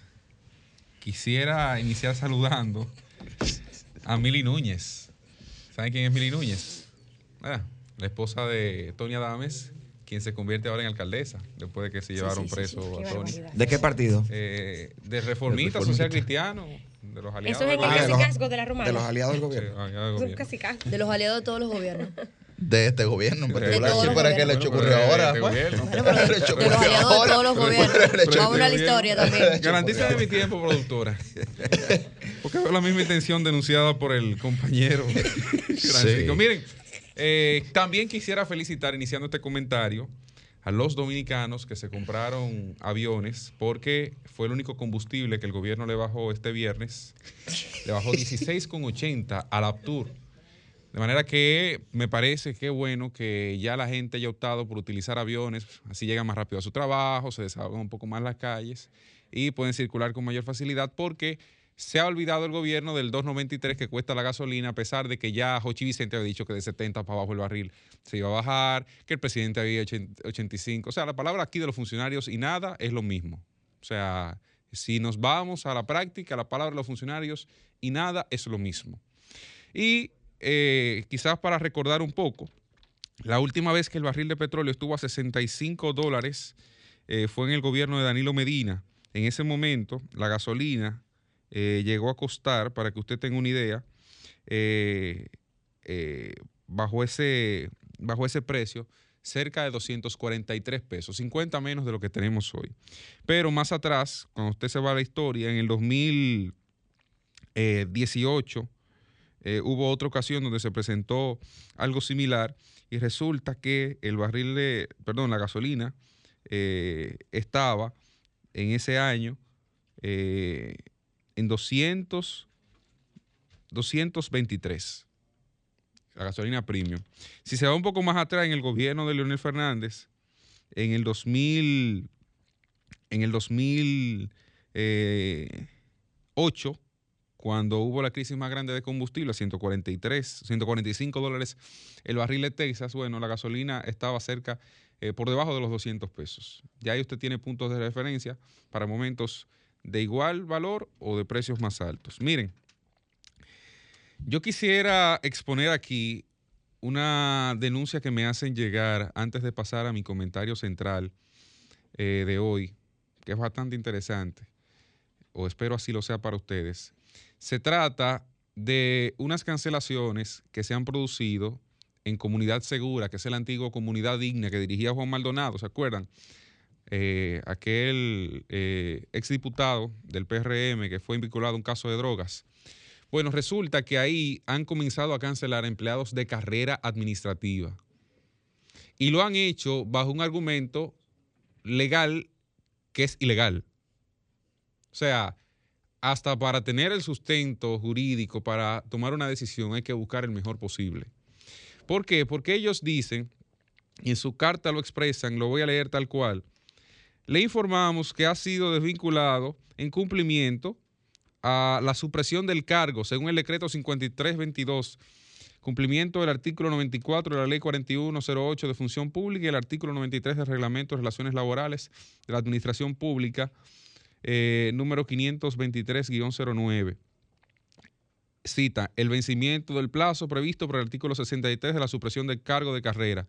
Señores, los cargos de carrera no se, supren, no se supren porque se le cambia el nombre a una institución. Y eso fue lo que hicieron con Comunidad Digna, que le cambiaron a Comunidad Segura, porque aquí el gobierno ha entendido que para, para lavarle la cara a las instituciones basta con cambiarle el nombre. No, porque ustedes hayan hecho un lío en solidaridad y le cambien a su perte, no va a cambiar nada, va a seguir siendo lo mismo. Porque hayan hecho en comunidad digna y hayan tenido una persona vinculada a, temas de corrupción, cuestionada por estos temas, y le cambien a comunidad segura, no va a pasar nada. O sea, la institución va a seguir teniendo las mismas atribuciones. Y eso lo que hace es que el gobierno no tenga credibilidad. Resulta que, eh, caramba, es muy penoso que el director de esta institución, David de Jesús Polanco, encargado del programa Comunidad Segura, esté actuando de esta forma, porque lo que hace es lucir que están desconectados y en incapacidad de conocer los preceptos básicos de la ley de función pública. Y eso es muy bochornoso. Esa gente no solo, no solo lo que le estoy tratando, es que desde diciembre no están en la nómina. O sea, no lo han enviado a la nómina y por tanto, de diciembre a marzo lo tenían trabajando ahí y no le pagaban. Cuatro meses tienen en esa posición o en esas posiciones sin pagarle. Y lo tienen trabajando para luego saltar con esto. Yo les recomendaría que revierta esa decisión porque eso puede frenar la institución. Yo vi un tribunal mañana, si yo fuera uno de los afectados, llevo el caso y lo más probable es que además de, tomar, de tener ganancia de causa, perfectamente pudiera obligar a ese funcionario a pagar con su patrimonio personal.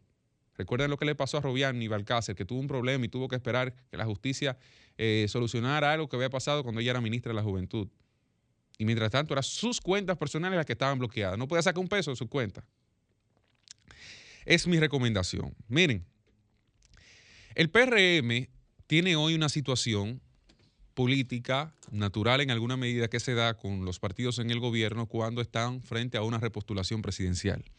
Y en esta ocasión versa sobre quién ocupará la vicepresidencia de la República o la candidatura, quién será la compañera o el compañero de boleta de Luis Abinader de cara a un proceso electoral en el 2024, donde el presidente, digamos, tiene buena pinta, por lo menos hasta ahora, eh, porque los dos partidos que se oponen han hecho cumplir el precepto de dividir y vencerás. Hasta el momento no unifican sus criterios, aunque hay un datico que no sé si, si hay, bueno, lo daré después de Semana Santa para que no se aturdan eh, después de eso. Resulta que hoy hay tres figuras que lucen como los posibles candidatos vicepresidenciales del PRM que lucen con toda la condición necesaria para respaldar o para acompañar a Luis Abinader en una boleta. Y lo digo porque tradicionalmente se entiende que el vicepresidente es un complemento del presidente. Tiene que ser una imagen que no le reste, tiene que ser una imagen que lo ayude a, acercarse a esos sectores que a veces son un poco renuentes a vincularse a temas políticos. Tiene que ser personas que necesariamente tengan un, prestigio dentro de la sociedad, que tengan peso en ese sentido, que den una imagen de seriedad, que tengan también la capacidad de asumir el gobierno de manera temporal en caso de que el presidente salga del país por alguna razón, pero que no sea sombra del gobierno, no sea sombra del presidente. Y hay tres nombres que han estado bailoteándose en la mesa. El primero es Raquel Peña, la vicepresidenta actual de la República, que tiene y ha demostrado muchas condiciones, incluso más de las que se esperaban para muchos, en la eficiencia de la administración pública. Y por tanto, eh, digamos que tiene la posibilidad de mantenerse ahí. Sin embargo, se ha planteado la posibilidad de que ella sea candidata a senadora del Partido Revolucionario Moderno de Santiago. Eso porque se ha generado una especie de vacío de poder en esa zona porque la posición está en manos de un aliado, Eduardo Estrella. Y tengo entendido que además de unos temas de salud de Eduardo, eh, es muy probable que este no pueda ganar la plaza aún yendo con el Partido Revolucionario Moderno. Se ha hablado de Ulises para esa posición, pero parece que las intenciones de Ulises van en otra dirección, más hacia lo local, no hacia la dimensión nacional que tiene un senador. Y Raquel Peña es una figura que está extremadamente valorada en Santiago y que tiene, digamos que arraigo social y económico en esa zona, de manera que sería una candidatura potable. Pero por otro lado, de cara a la vicepresidencia está Carolina Mejía. Carolina, Carolina que es, eh, ha demostrado luces, secretaria general del Partido Revolucionario Moderno, y digo ha demostrado luces porque ha trabajado políticamente y es una persona que puede sumar y que sume en efecto al Partido Revolucionario Moderno, sin ánimos de evaluar gestión ni nada por el estilo. Y por tanto, es una, es una, es una líder político que también cuenta con el respaldo de su padre, que es uno de los líderes fundamentales y fundadores del Partido Revolucionario Moderno, Hipólito Mejía, expresidente de la República por demás. Entonces, en ese escenario, Carolina ha evidenciado que no está interesada en repetir a la alcaldía del Distrito Nacional y eso le genera un problema al PRM porque es la única que puede garantizar la plaza hoy día sin problema alguno. Y cuando usted a eso le pone la situación de que su, su, aspiración es crecer, pues la vicepresidencia parece ser solo la única plaza en la que ella pueda seguir creciendo políticamente, en la que tiene interés y que todo su núcleo político está de acuerdo que ella suma. Incluso la presidencia en caso de que el presidente Abinader no opte por repostularse. Eso eh, comienza a generar fricciones porque estamos hablando de una persona que está ocupando la vicepresidencia en la actualidad versus una que tiene todo el arraigo y toda la validación de su partido para cualquier posición y que ha, sobre la base del trabajo, ganado un espacio en la política dominicana. Pero hay una tercera persona y es David Collado. David, que cuenta con el respaldo de mucho sector empresarial, que en alguna medida ha hecho una gestión notable en turismo, pero que además eh, es uno de los principales líderes del Partido Revolucionario Moderno en el Distrito Nacional, resulta que tiene la posición de ser quien releve a Luis Abinader también eh, al momento de su salida del Palacio Nacional. Incluso en algunos casos se ha planteado que enfrente al presidente. Yo creo que sería una locura, por lo menos en este momento, pero es parte de lo que se señala con David. Y eso ha generado ciertas fricciones porque también David en alguna medida se desprende de la misma parcela política de Hipólito Mejía. Hoy día, esos tres están disputándose esa posición. Veamos en el tiempo qué ocurrirá. Sin embargo, yo creo que al presidente le conviene seguir con Raquel, porque de escoger a Carolina o a David estaría echándose, como rival al no escogido. Y uno de los principios de Maquiavelo es precisamente eso, mantener las cosas como están para que esos pueblos que han sido recientemente dominados no se vuelquen en contra del poder mismo. Imagínese usted una Carolina descontenta en el PRM o un David Collado descontento. Es más fácil justificar la permanencia de la boleta con la que se fue a estar con lo que hoy pudiera generarle un problema al presidente. De entrada, porque lo que se entiende en el PRM es que quien señalen entre David y Carolina como el vicepresidente es quien está llamado a relevar al presidente Abinader una vez salga del poder cuando le toque salir el 24 o en el 28 o si es de lo que modifica la constitución más adelante. Cambio fuera.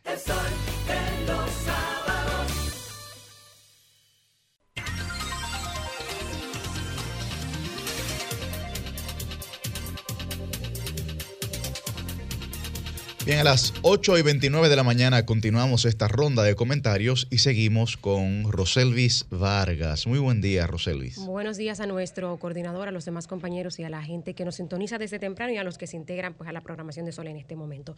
Señores, miren, yo quiero tratar hoy el tema de los incendios forestales y los incendios urbanos, los llamo yo, aunque los de Punta Cana eh, también han sido considerados por las autoridades como incendios forestales porque se dan en terrenos, en solares, pero yo los los, llamo urbanos porque el impacto lo, hemos visto en los videos que se vieron de Punta Cana esta semana, sobre toda el área poblada de Verón y de Punta Cana.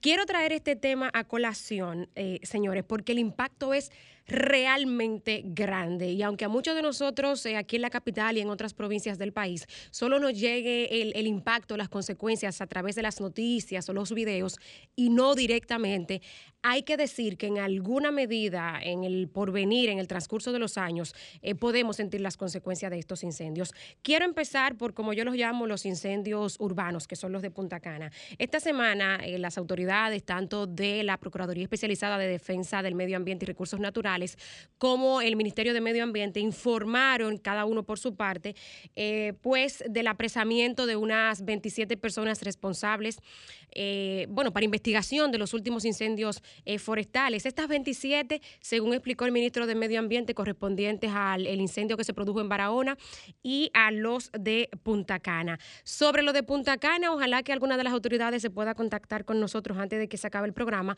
pero luego de que se anunció que se le conocería medida de coerción, no he visto ninguna información sobre lo que se le impuso finalmente. Oigan cuáles son las causas usuales eh, para estos eh, incendios que se han contabilizado al menos 81 en Punta Cana. Limpieza de solares, eh, métodos inadecuados de control de plaga y en algunos casos vertederos improvisados. O sea, hablamos meramente de incendios provocados por personas pues, que buscan beneficiarse o realizar alguna tarea en sus predios que terminan afectando a un montón de gente. Incluso según las autoridades, en el caso de Punta Cana, algunos de estos incendios son provocados por desarrolladores inmobiliarios que buscando limpiar sus terrenos, o sea, hablamos de gente que le está sacando eh, eh, mucho provecho a esos terrenos y en lugar de invertir para limpiarlos correctamente, pues le prenden fuego porque es más fácil. Sin importar que eso vaya a, hospitales, a, a donde haya gente enferma, no Yo limpio el solar de la forma más fácil. Ojalá que de aquí a ahorita podamos saber cuál fue la conclusión con las personas eh, arrestadas por los incendios de Punta Cana. Pero miren esto, al menos en el de Valle Nuevo sí hay pues un poquito más de información eh, ejemplificadora, diría yo. Este señor, dueño de un conuco en Asua, ustedes saben que el Parque Nacional de Valle Nuevo alcanza unas cuatro provincias y su zona de amortiguamiento pues alcanza varias demarcaciones. Fue en Asua donde este señor luego de chapear empezó a quemar eh, sus predios, su tierra, pues para limpiarla. Y en esa zona de amortiguamiento donde se inició el incendio, pues el asunto alcanzó... Eh, la zona de Valle Nuevo, como ya vimos. La Academia de Ciencias estima en unos 15 a 30 años el tiempo que se pueda tomar, pues para, digamos, resarcir o que vuelvan a crecer eh, las, las plantaciones, los árboles que se quemaron ahí. Algunos funcionarios de medio ambiente dicen que en uno o dos años ya pudiera haber una plantación, aunque ciertamente se pueda tomar unos 15 para que los, los árboles que se quemaron alcancen un nivel de, de madurez importante.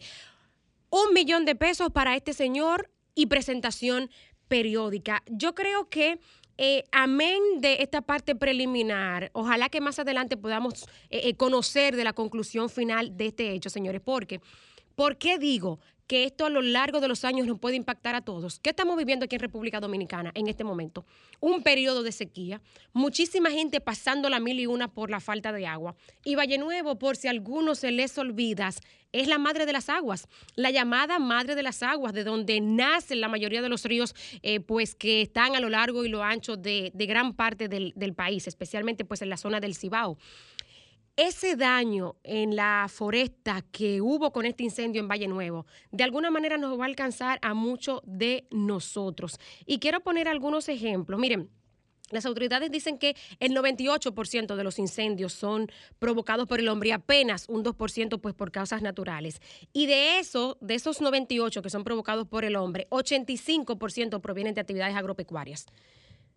Dice Medio Ambiente que están en disposición de acompañar a los agricultores, eh, pues para que la limpieza de sus conucos no se den estos incendios. Pero yo creo que más que acompañarlos, debería haber campañas constantes de educación, ¿no? Para explicarles y enseñarles y facilitarles otros, otros métodos para limpieza de sus tierras una locura. Una locura fue lo que dijo el viceministro de Medio Ambiente, José Elías González, que en algunas ocasiones son eh, invasores de tierra lo que provocan estos eh, incendios forestales e incluso ex colaboradores de medio ambiente y a veces hasta por asuntos políticos. Gente que entiende que disgustada eh, con el Ministerio de Medio Ambiente porque salió de allí, que ya no trabaja allí, le hace la maldad o se la cobra provocando un incendio. En algunos casos, como ya decía, pues gente por temas políticos. Pongo algunos ejemplos en el tema de las sanciones definitivas. Ya veíamos la coerción, pero las sanciones definitivas creo que son lo más importante para poner ejemplo. En el caso de Chile, las sanciones van desde 61 días hasta 3 años. En España, eh, la cosa es un poquito más eh, recia, digamos. Actualmente, por los daños generados, generados con intencionalidad al medio ambiente, las condenas pueden ir hasta 20 años. En República Dominicana, según nuestra ley de medio ambiente, pues el escenario es el siguiente. Miren. Las penas pueden ir, en el caso de República Dominicana, a ver a dónde se me fue la ley. Bueno, las penas pueden ir em, de 10, déjenme ver, espérense, que no lo quiero confundir con, con otra ley. Ah, bueno, aquí lo tengo. En el caso de las sanciones penales, porque hay sanciones penales, no solamente sanciones administrativas, que son las que más se conocen y que son las que puede imponer el Ministerio de Medio Ambiente, pero de las sanciones penales, se puede eh, eh, eh, condenar a una persona a la prisión, en el caso de prisión de seis días hasta tres años.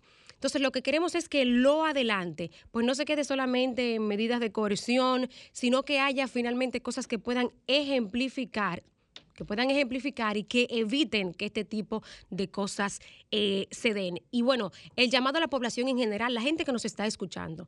Señores, a esta altura de juego, prenderle fuego a un solar no es la manera adecuada, sobre todo cuando usted se encuentra en una zona urbana. Y mucho menos, ya lo vemos, es la forma adecuada de limpiar un conuco.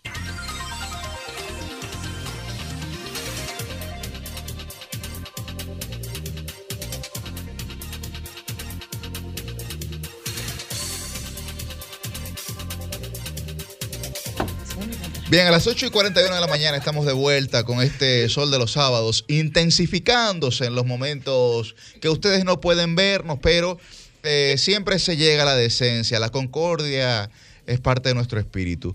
A las 8 y 41, muy buen día para la regidora del pueblo, Liz Mieses. Muy buenos días para coordinador y próximo congresista de la República Dominicana Estaremos juntos, sí. por el Partido de la Liberación Dominicana. Buenos días a todas las personas que nos sintonizan cada sábado, que se levantan tempranito como nosotros. En el Parlamento. A de la escuchar, radio. a escuchar, de comentar sábados, en el Parlamento de los Sábados, el sol de los sábados, el Dream Team de la radio.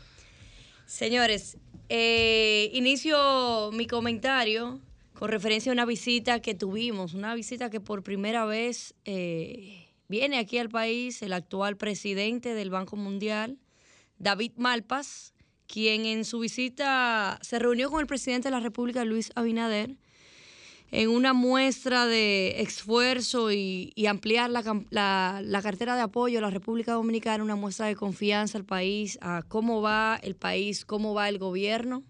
Saludamos este encuentro, un encuentro productivo eh, ejercido por el presidente de la República Dominicana. Pasando al tema, quiero hablarle un poquito de educación. Yo particularmente siempre me he enfocado y he entendido que la gran problemática que tenemos como dominicanos, que tenemos inclusive como gobierno de, de todos los dominicanos, es la falta de educación en todos los ámbitos y en todos los sectores de nuestro país. Y me pregunto muy, o sea, me, me enfoco mucho en el tema de tránsito, que es una gran problemática también, una de las problemáticas principales de, de nosotros como país, que independientemente estoy muy de acuerdo y, y en apoyo a la, a la gestión que va haciendo Hugo Veras desde el Intran, desde su pasada designación, y los mecanismos que ha tomado en cuenta para ejercerlos, tengo una disyuntiva y por eso aprovecho este espacio para hacer un llamado con el tema de la educación vial, que creo que es parte fundamental para poder en el día de mañana lograr un mejor tránsito en la República Dominicana. Y me pregunto y hago, y hago este llamado, ¿por qué no utilizamos esas tandas extendidas en los liceos para que se lleve a cabo un plan, un programa de educación vial? ya que estas nuevas generaciones que van subiendo, esta, esta infancia, estos estudiantes, tanto de los liceos como de los colegios privados, son el, no podemos decir que el futuro, son el presente de la sociedad. Y se da una situación ahora con esta nueva generación, y me atrevo a decirlo con, con mucha base, de que hoy en día los hijos de uno, inclusive cuando uno comete un error o hace algo indebido, son los primeros en que te fiscalizan. Y por eso hago un llamado de que estas tandas extendidas debería de hacerse un programa, de legislar algo, de que, de que se implemente una educación vial desde las escuelas. ¿Y por qué no utilizar las tandas extendidas? Hay diferentes temas que podemos eh, implementar por esa vía, como el tema de movilidad, el mismo tema de educación ciudadana, de la fiscalización y también de la atención e información que debe de manejar esos infantes para que en un futuro serán los próximos conductores de nuestro país.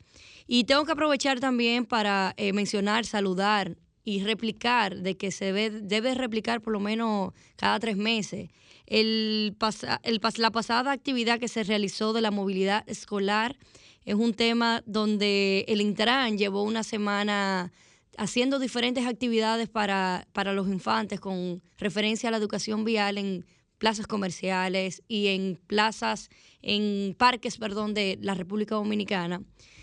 Quiero aprovechar nuevamente hacer ese llamado, atención a Hugo Veras, atención al Ministerio de Educación para priorizar el tema de esta educación vial, ya que el tema tránsito, las problemáticas del tránsito no son problemáticas que se resuelven de la noche a la mañana, se toman un tiempo para poder implementar los planes que, que se están llevando a cabo. ¿Y por qué no acompañarlo de esa educación que tanto necesitamos como país, precisamente en el sector de el tránsito? También aprovecho para saludar eh, la visita que realizó nuestra alcaldesa Carolina Mejía, quien estuvo en esta semana visitando el país de Inglaterra, asistiendo a la cumbre, una cumbre realizada por primera vez de ciudades saludables. Carolina Mejía sostuvo una mesa de trabajo con diferentes alcaldes del mundo, siendo esto para desarrollar las diferentes ciudades, los diferentes ayuntamientos y qué buena la representación de la República Dominicana encabezada por la primera alcaldesa de la capital, Carolina Mejía. Cambio fuera.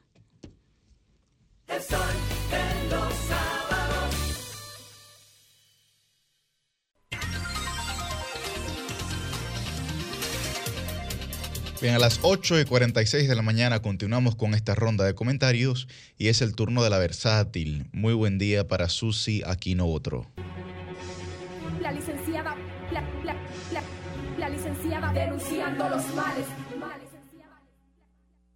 Muchísimas gracias, muchísimas gracias compañeros. Feliz, como dije al inicio del programa, de estar mediante la vía del Internet y la tecnología en estos micrófonos de sol. Señores, quiero de inmediato, antes de tratar el tema del que voy a hablar hoy, saludar una actividad en la que estuve participando en esta semana y es que en mi calidad de socia de ANGE, que es la Asociación Nacional de Jóvenes Empresarios, estuve participando de un encuentro realizado por la Comisión de Desarrollo Sostenible de esa entidad eh, denominado la economía naranja y la revolución del gaming, el fenómeno de MENA RD. Y esto fue moderado por Pati Yunen. Ahí estuvo presente, por supuesto, el presidente de Ángel, Jaime Señor, la directora ejecutiva Sol Disla, que hace todo ese equipo un excelente trabajo.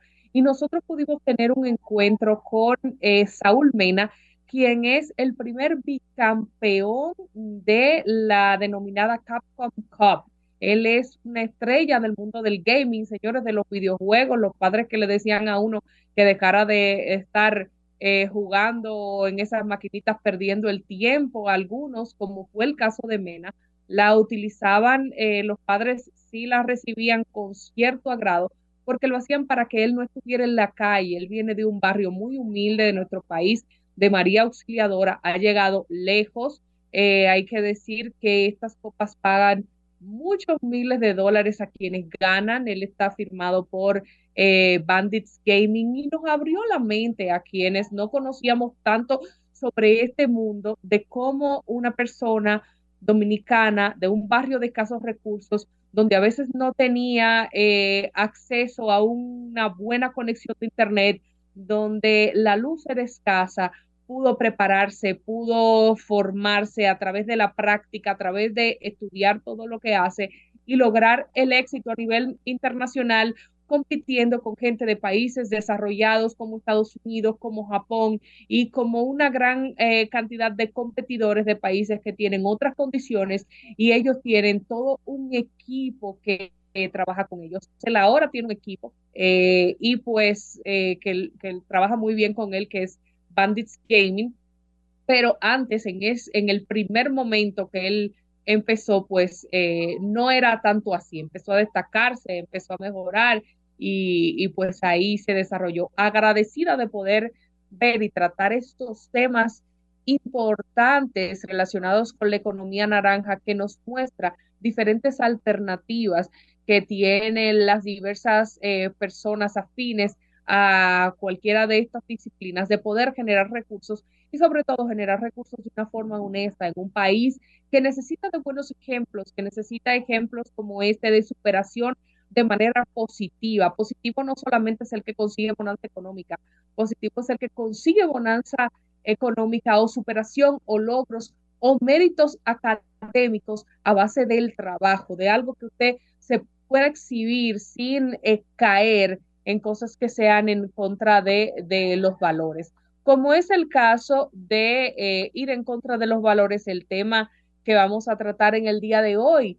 y es el de la profesora esta de, de OnlyFans. Señores, qué vergüenza. Yo venía aquí camino a, a Constanza, donde me encuentro, cuando escuchaba una de mis emisoras favoritas, que es de este grupo, RCC Media, la 91, que tiene una eh, penetración y un alcance importantísimo porque yo pude venir todo el trayecto escuchando la 91, o sea que bien por el grupo eh, RCC Media que no solamente eh, Sol, donde estamos nosotros, Rumba y demás, tienen gran alcance, sino otras emisoras que tienen una música, ¿verdad?, que a uno le gusta y que no siempre la encuentra de manera masiva eh, en, los, en los diferentes dials de nuestro país, pues llega a todas partes. Pues yo venía escuchando la 91 y sale un boletín de noticias donde habla sobre esta información de esta profesora que hacía encuentros lésbicos con las estudiantes, las ponía a hacer este tipo de cosas también para grabarlas y, y, para subir ese contenido a esa red social de OnlyFans en Internet.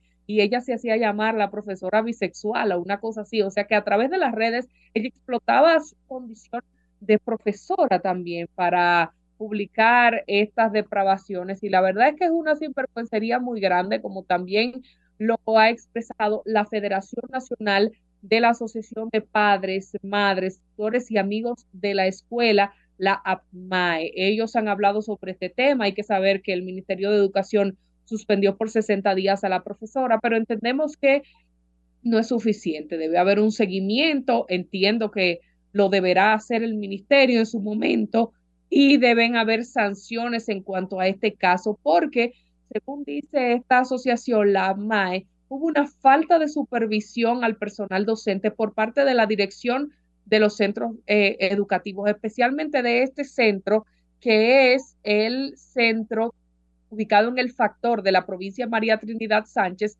llamado el Liceo Secundario Francisco del Rosario Sánchez. La profesora se llama Sara Ventura Genao y hay que decir que una madre hizo la denuncia y el centro educativo no le dio importancia a los rumores sobre este caso. Esto hay que eh, nosotros decirlo y resaltarlo, porque cuando hay temas que deben ser investigados del personal docente de las diferentes instituciones, la, eh, la rectoría debe accionar. En este caso, no solo el centro educativo, sino también eh, la parte que tiene que ver con la dirección regional, la dirección distrital del Ministerio de Educación. Tienen que hacer su función, no todo tiene que ser la sede central aquí. Y pues nosotros necesitamos llamar la atención sobre este tema porque a veces uno dice que, wow, tantas cosas eh, difíciles que están pasando en el mundo. Señores, el OnlyFans no vino a acabar con, con la humanidad, ni es que en estos tiempos modernos pasan más depravaciones y pasan más cosas. No, Todas, todas estas perversiones, todos estos abusos han existido siempre, pero ahora son más visibles, son más públicos a través del Internet. Nos enteramos más. Y yo decía al principio del programa, para ir eh, cerrando, que qué bueno que ocurre así, porque eh, ahora cuando uno se entera puede accionar al respecto. Antes muchas de estas cosas pasaban y se quedaban, se quedaban calladas, se quedaban en lo oculto, se quedaban en la clandestinidad, porque nadie tenía una forma de identificarlas, de poder probarlas y de tomar acción al respecto.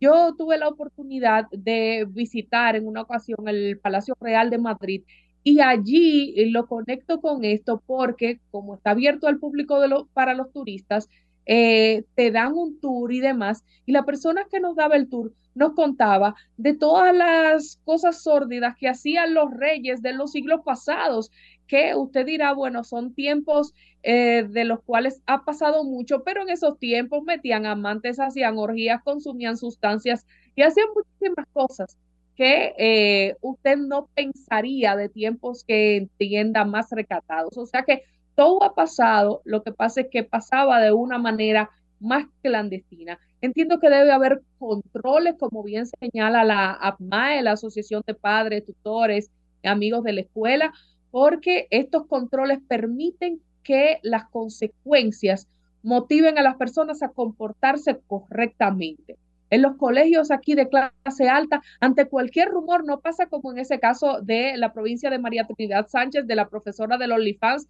que no hicieron caso a las autoridades del centro educativo. Aquí en los colegios de buena posición económica, ante cualquier rumor, el profesor o profesora tiene problema hizo facto. Tiene problema y ha investigado, y lo he dicho anteriormente en este programa. Y hasta que no se descubra la investigación eh, de que la persona es inocente, pues está suspendido, está, está ante un escrutinio constante. Entonces no puede haber esa diferencia entre los niños que van a nuestras escuelas públicas y los niños que van a centros educativos privados. Merecen los niños de escuelas públicas, aunque no tengan dinero, el mismo respeto, el mismo cuidado, la misma atención de las autoridades. No puede tener que venir el ministerio, la sede central, a resolver cada uno de estos temas. Tiene que accionar todos los engranajes del sistema. Entonces espero que esto nos sirva de ejemplo, como también lamentablemente nos sirvió de ejemplo el caso de Esmeralda Richies, que el profesor este John Kelly la mató de esa manera y así está siendo procesado y acusado y en la escuela se rumoraba y nadie hizo nada. Ya está bueno de que sepamos que hay vulneración de menores en los centros educativos y los que están en el territorio no tomen las acciones del lugar. Así que yo espero que este caso de Olifán no se quede en el chiste y en la burla de, de la profesora y de lo que hacía y vaya a, hasta las últimas consecuencias con una investigación y que esto repercuta en acciones a largo plazo para beneficio de cuidar la integridad de los y las estudiantes. Cambio fuera.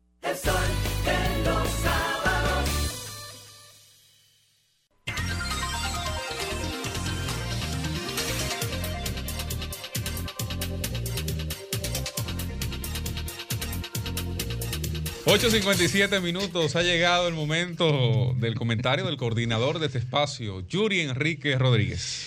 Muchísimas gracias, muchísimas gracias a toda la gente que nos sintoniza y que nos hace el favor de madrugar todos los sábados con este Dream Team de la Radio Nacional. Miren, de cara a los próximos procesos electorales, ya en menos de un año tendremos el proceso a las alcaldías, las municipalidades y evidentemente mayo 2024, pues presidencial y congresual. Hay una decisión que ha tomado el Partido de la Liberación Dominicana esta pasada semana que eh, mucha gente pues quiere saber cuáles son los detalles específicos particulares de esta decisión.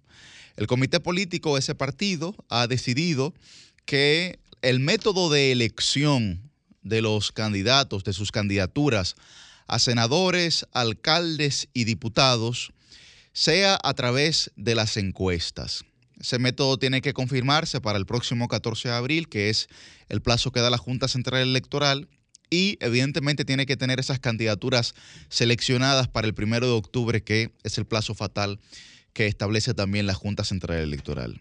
El PLD ha convocado su comité central para este domingo 26 eh, de marzo de emergencia para que sea el comité central que valide, porque estatutariamente así lo plantean eh, las normas de ese partido. Ahora bien, yo quisiera expresar por qué yo entiendo que eso es una decisión atinada, en principio, de esa organización política. Primero, a los candidatos a senadores, diputados y alcaldes no los envía a un matadero de primaria tanto abierta o cerrada, en donde subsanar las heridas que se podrían presentar en un escenario como ese sería muy difícil de cara a unas elecciones municipales que estarían aproximadamente a seis meses de ser celebradas. Por lo que, digamos, la unión del que gana o de la que gana con el que pierde o la que pierde, sería muy difícil, muy difícil porque los procesos de integración conllevan una inversión mayúscula del, bien preciado que es el tiempo. Por lo que se evita esa situación. Además, ¿qué ocurre? El PLD tiene más eh, de dos años desde que salió del poder trabajando hacia adentro, hacia lo interno, como se diría popularmente, barriendo hacia adentro. ¿Por qué? Porque ha celebrado una serie de elecciones que han sido completamente internas. Primero, sus elecciones al Comité Central, su elección eh, del secretario general, sus elecciones de secretarías y luego ahí hasta llegar a la elección de eh, su candidato presidencial y a la elección de las direcciones provinciales, municipales, etcétera. Más de dos años, más de dos años, pues entonces solamente trabajando hacia adentro. ¿Qué genera este tema de las encuestas? Bueno, genera que los que aspiran a una candidatura eh, de las que hemos mencionado, tanto a senador, diputado o alcalde, tengan que comenzar a trabajar hacia afuera. hacia afuera, porque esas encuestas no miden la popularidad que pueda tener ese candidato solamente eh, hacia los militantes del Partido de la Liberación Dominicana, sino también hacia la sociedad en general. ¿Qué prepara eso? ¿Cuál es, eh, qué, qué, se genera como antesala? Bueno, las elecciones congresuales y municipales son evidentemente abiertas, en donde puede votar la sociedad dominicana en su conjunto, por lo que prepara esa candidatura a ser evidentemente la que mayor aceptación tenga de cara a la sociedad en sentido general. Porque el PLD, yo me imagino, ¿verdad? Pero los dirigentes del PLD y el comité político del PLD lo que quiere es que tener candidatos que ganen. Porque, claro, usted puede tener candidatos que tengan un muy fuerte arraigo partidario, usted puede tener candidatos que realmente representen eh, todos los valores, pero también puede tener candidatos con ese arraigo y que representen los valores que tengan una aceptación social mucho mayor a la que tal vez una parte de la dirigencia pudiera entender como el correcto. Pero no necesariamente esa es eh, la realidad porque nosotros sabemos que la política es circunstancial, de coyunturas, entonces usted tiene que comenzar a buscar los perfiles que la sociedad evidentemente sea los que vaya a aceptar. Porque usted reduce el margen de riesgo, aumenta su margen de maniobra y además está trabajando con candidaturas que pueden ganar. Que pueden ganar, porque eh, al, al ejercicio político, al ejercicio político, usted no se va a presentar en una contienda con la intención de simplemente presentar eh, un perfil particular. No, no, no. Usted va con la intención de ganar, porque esta es la lucha por el poder. Entonces, visto desde esa óptica, visto desde esa óptica, lo veo, lo veo muy, muy razonable, muy razonable. Además, además, ¿qué sí se ha generado con el tema, por ejemplo, de que el comité político decidió que el nivel de regidores no sea electo por encuestas, sino por primarias? Se habló de primarias semiabiertas, pero yo creo que se debería consultar a los regidores y preguntarle cuál ellos entienden que es la modalidad adecuada para esa elección. Si primarias semiabiertas, abiertas o cerradas. O cerradas, que sí, ciertamente, eh, eh, como señala Cristian, están regados. Ahora, hay que hacerle, hay que hacerle eh, un ejercicio de conciencia al nivel de regidurías. ¿Por qué? Porque, ¿qué ocurre con una encuesta a nivel de regidores?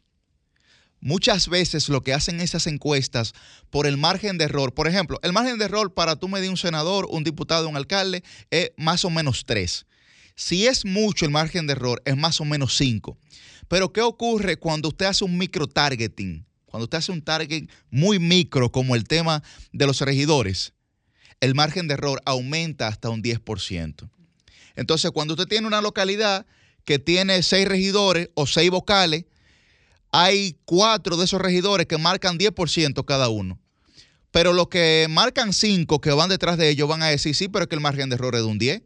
Entonces la propia encuesta se estaría tragando esa candidatura. Y en eso es que tienen que pesar los regidores. La propia encuesta, el propio método de encuesta puede tragarse esa candidatura. Yo sé que es eh, una situación compleja, porque la inversión de recursos que, aunque sea, digamos, traten de llevarlo a, lo más, a lo más mínimo, pues tendrán que hacerlo de cara a una primaria, es la verdad. Ahora bien, el método de encuesta también, ¿qué ocurre a nivel de regidores? Bueno, usted tiene a nivel eh, eh, nacional, a nivel nacional, póngase usted un número X, 400 regidurías, y entre ellos los vocales, los distritos municipales.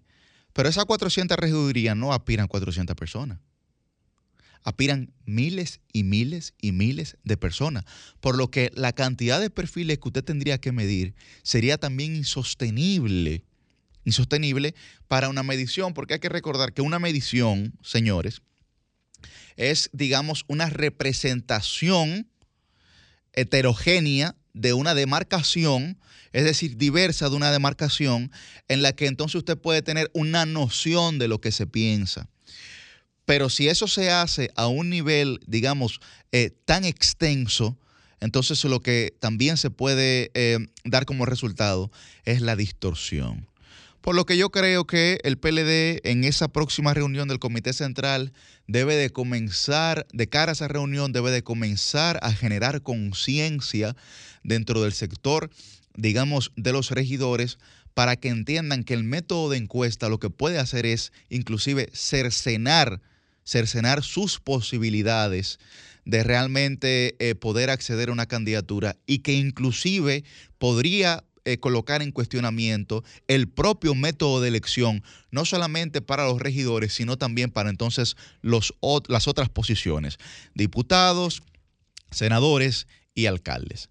En sentido general, creo que es una decisión eh, salomónica, creo que es una decisión correcta, porque también, en tercera opción, abre un abanico de posibilidades de cara, de cara a posibles encuentros, a posibles, eh, yo no quiero utilizar el término de alianza, pero a posibles, digamos, alianzas que se puedan generar también, se puedan generar también, evidentemente colocando el Partido de la Liberación Dominicana como cabeza de esa alianza, porque es indiscutible, es indiscutible que es la cabeza de la oposición, pero abierto también a otras posibles fuerzas políticas que puedan mostrar también perfiles de alto impacto en diversas demarcaciones que puedan complementar la boleta del PLD y que entonces aumente las probabilidades no solamente de las candidaturas que presente el PLD abiertamente, sino también la que esas otras fuerzas puedan presentar. Lo que haría, evidentemente, lo que haría, evidentemente, que, eh, que se pueda, digamos, de cara a un proceso electoral, que se pueda generar una mayoría tanto, eh, tal vez, no creo que municipal, porque el tiempo apremia, pero sí, sí, evidentemente, congresual. Decisión salomónica del PLD que yo creo que su comité central eh, debe valorar de forma adecuada y refrendarla de cara a unas elecciones que lo menos que se tiene es tiempo y que lo que más se necesita es ganar. Cambio fuera. La noche a mí me dijo que llegue el amanecer y en el cielo se anuncia la salida del astro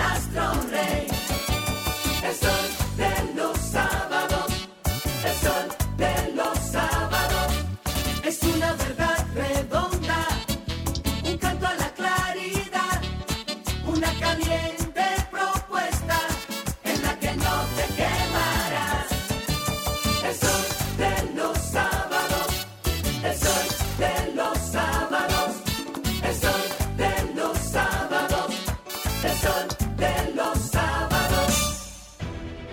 Sol 106.5, la más interactiva. Una emisora RCC Miria.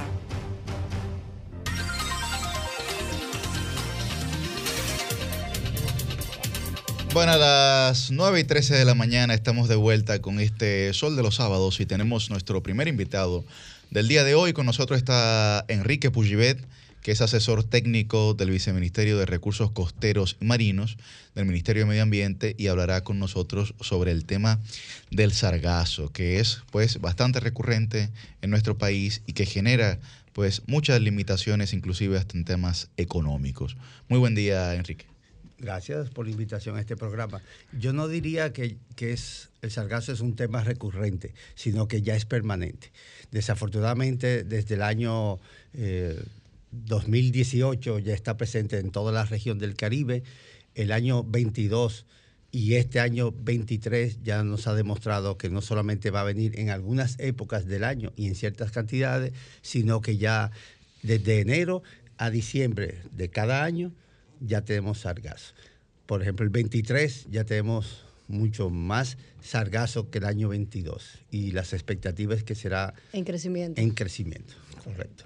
Eh, Don Enrique, quisiéramos saber para que nuestro, nuestro público pueda entender, eh, antes de entrar en la parte técnica, ¿verdad? Del tratamiento y de lo que se viene haciendo, ¿qué es el sargazo? ¿Cómo se produce? Y digamos, cuando uno encuentra eso en las playas, en el agua, en la, en la arena, ¿qué es lo que uno está viendo? ¿Qué es el sargazo? Bueno, el sargazo es un organismo que fotosintetiza, eh, es del grupo de las algas marrones y específicamente en el caso del, del sargazo, el género sargazo, se conocen unas 200 especies. Pero las que flotan, que se llaman eh, algas holopelágicas o simplemente pelágicas, se mantienen siempre en la superficie del agua. En el caso de, de esta invasión que ocurre ahora, hay dos especies dentro de ese mismo género y otro tipo. Entonces, cuando tú ves en la playa esa, esa mancha de, de esa, es- esa, esas algas, esas ribazones, ¿cómo se llaman? Lo que estás viendo son los, si estás en la orilla, estás viendo los restos que ya llegaron a la playa, a la costa, de ese grupo de algas pelágicas. A diferencia de otras algas, inclusive del mismo, del mismo grupo de las algas marrones, estas no se fijan. Entonces siempre están flotando en el mar abierto, constituyen un ecosistema eh, muy rico, con una enorme diversidad de especies, y es el más conocido de todos, es el famoso mar de los sargazos, que eso inclusive lo describió en uno de sus viajes el almirante Cristóbal Colón. De hecho, el nombre sargazo viene porque él lo pensó que eran, eh, se le semejó a unas uvitas que en Portugal le llaman sargas. Entonces eh, eh, pensaron que parecían uvitas y le pusieron ese nombre. Eh, el sargazo, mientras está en su ambiente oceánico, es un ecosistema con mucha vida asociada de todo, inclusive sirve de hábitat para tortuguitas marinas, para Ah, aves eh, marinas, peces, eh, eh, crustáceos, diferentes grupos de organismos viven asociados a ese hábitat. Es como un bosque en el medio del mar, viven muchísimos animales. Desafortunadamente, cuando llega a aguas poco profundas, casi en la orilla, alrededor de un metro de profundidad, la falta De profundidad. de, de profundidad y, y al calentar, estar en lugares más calientes comienza a morir. Como toda materia orgánica, cuando muere, se descompone. Al descomponerse, comienza a generar eh, productos y elementos químicos al agua que aceleran su descomposición. Esa descomposición lo primero que elimina es el oxígeno, de la cual también utiliza esa, esa alga. Pero al descomponerse totalmente genera lixiviados, líquidos, como todo lo que se muere, que se descompone, y eso contribuye a- no solamente a su misma mortandad, sino a la mortandad de todo lo que esté debajo de, de esa mancha de sargazo. Y me imagino que así mismo eh, por eso se genera ese mal olor que hace y todo, lo, y todo lo que va. Una preguntita, con referencia a eso, el viceministerio como tal, encargado de, o bueno, quien vela con ese tipo de situaciones, que me parece que el viceministro es José Ramón, ¿correcto? José Ramón Reyes, correcto. Exactamente. Eh, ¿Qué mecanismo tienen planeado a utilizar de manera inmediata, ya que es algo que no es que va a llegar, no, no, que ya eso es una cosa, una realidad que tenemos nosotros como Correcto. isla? Eh, dentro del viceministerio se han tomado acciones puntuales, por ejemplo, un, un reglamento, un protocolo para la recogida del sargazo de la orilla, no del agua, sino de la parte terrestre, para tratar de evitar de que se pierda la arena, que es un, un recurso importantísimo para nosotros. Pero actualmente, y ya hace unos meses, el, no solamente el viceministerio, en coordinación con el Claro. viceministerio, pero como iniciativa del Ministerio de Medio Ambiente, se ha creado una, una mesa multisectorial para el manejo de las arribazones de sargazo.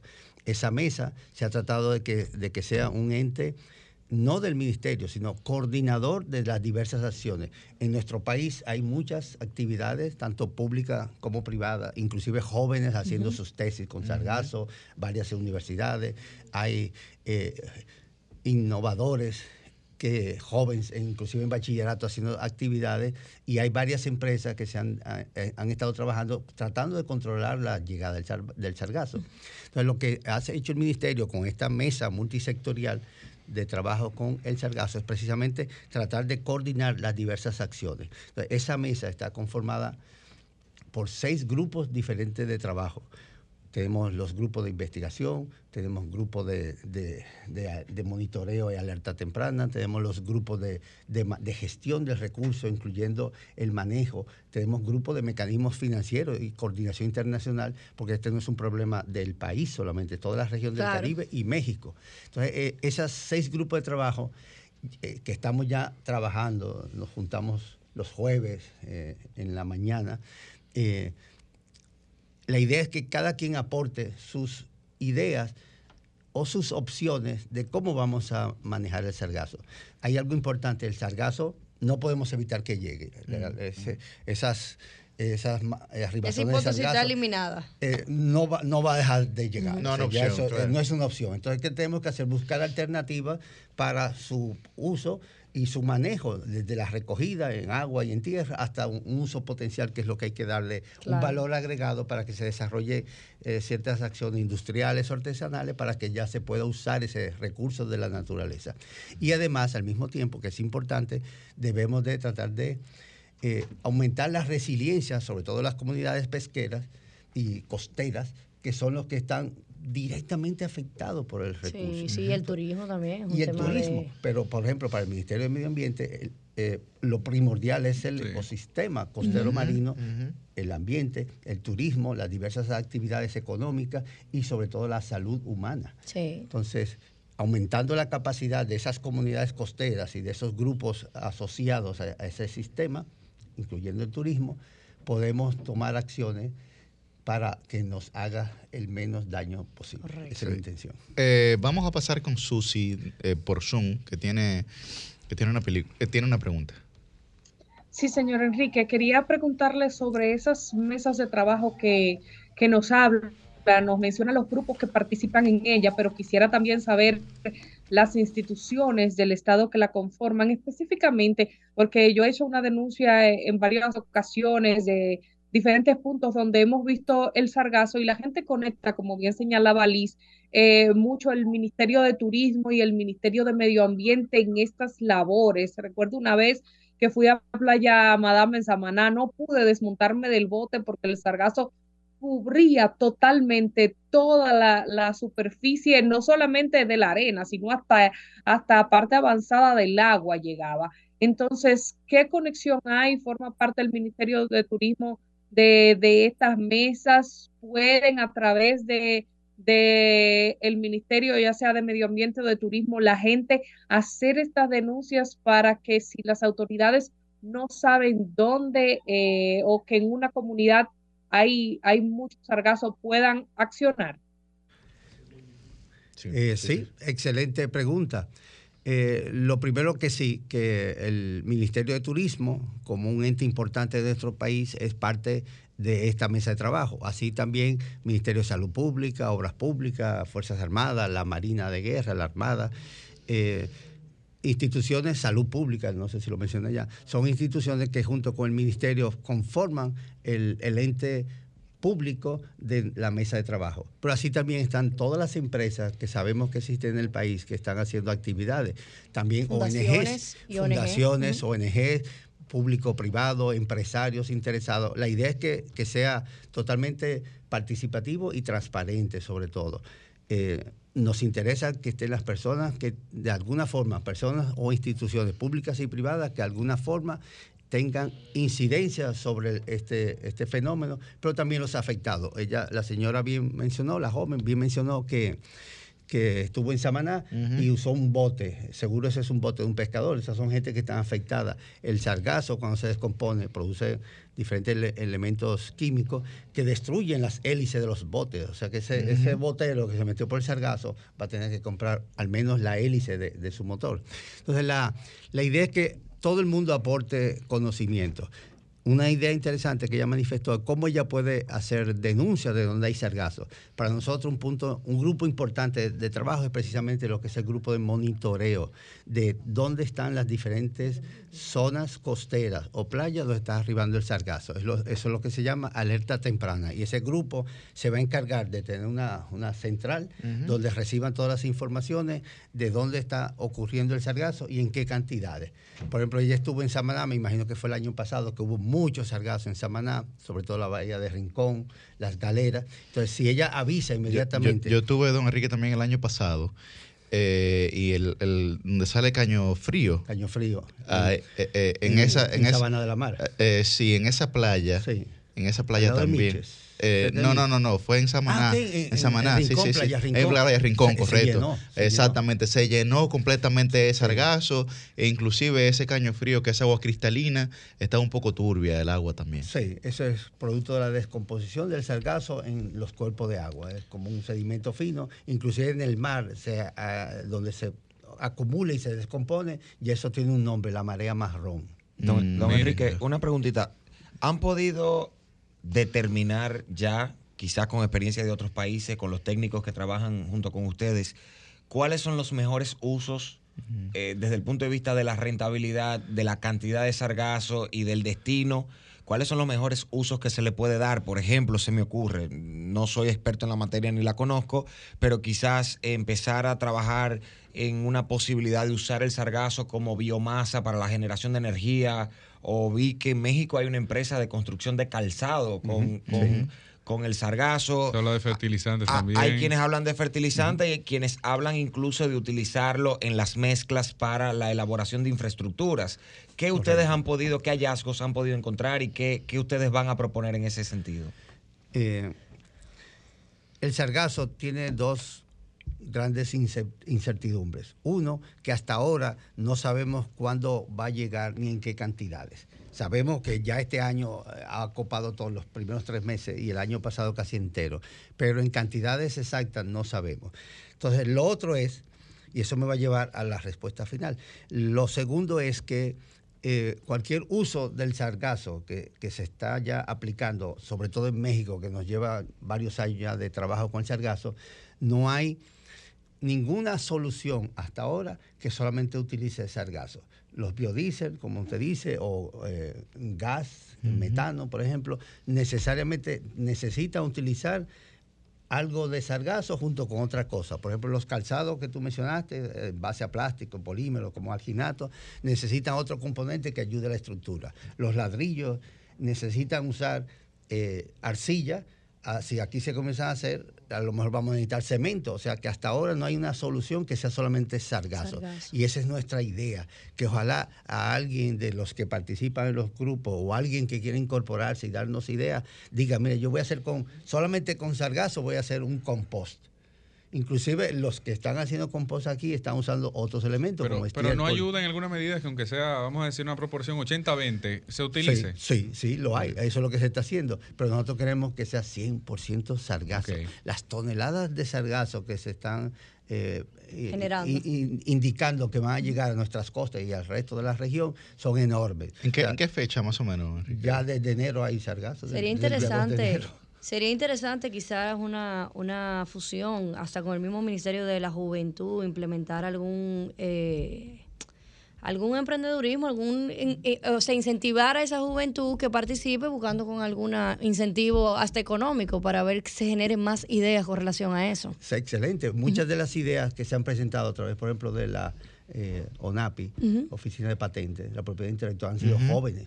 Yo sé de unos jóvenes que presentaron un digestor para hacer biodiesel usando sargazo, pero también se tienen que ayudar con estiércol de, creo de, de cerdo o algo así. Porque es lo mismo. O sea, ojalá las soluciones para todo sea 100% sargazo. Hasta ahora eh, se está eh, presentando ideas que sea eh, 40, 50, 60, eh, esa proporción.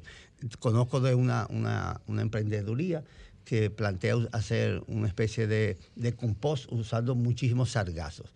Inclusive el mismo metano que tiene el sargazo es un sistema entrópico totalmente, va cerrado, van a usar el mismo metano que genera el sargazo para generar una máquina que, que produce calor y por pirólisis van a transformar ese sargazo fresco en abono orgánico. Las estimaciones más frescas, las más recientes sobre el costo que representa el sargazo, tanto en las políticas que el Estado debe adoptar para Sí. mitigar lo que pueda suceder, como en lo que, en el caso del turismo, por ejemplo, la gente que Sí. no viene sencillamente a una playa dominicana porque en ocasiones o en cierta época del año tiende a ser más afectada por sargazo versus otras que están, digamos, en la competencia. ¿Tienen estimaciones?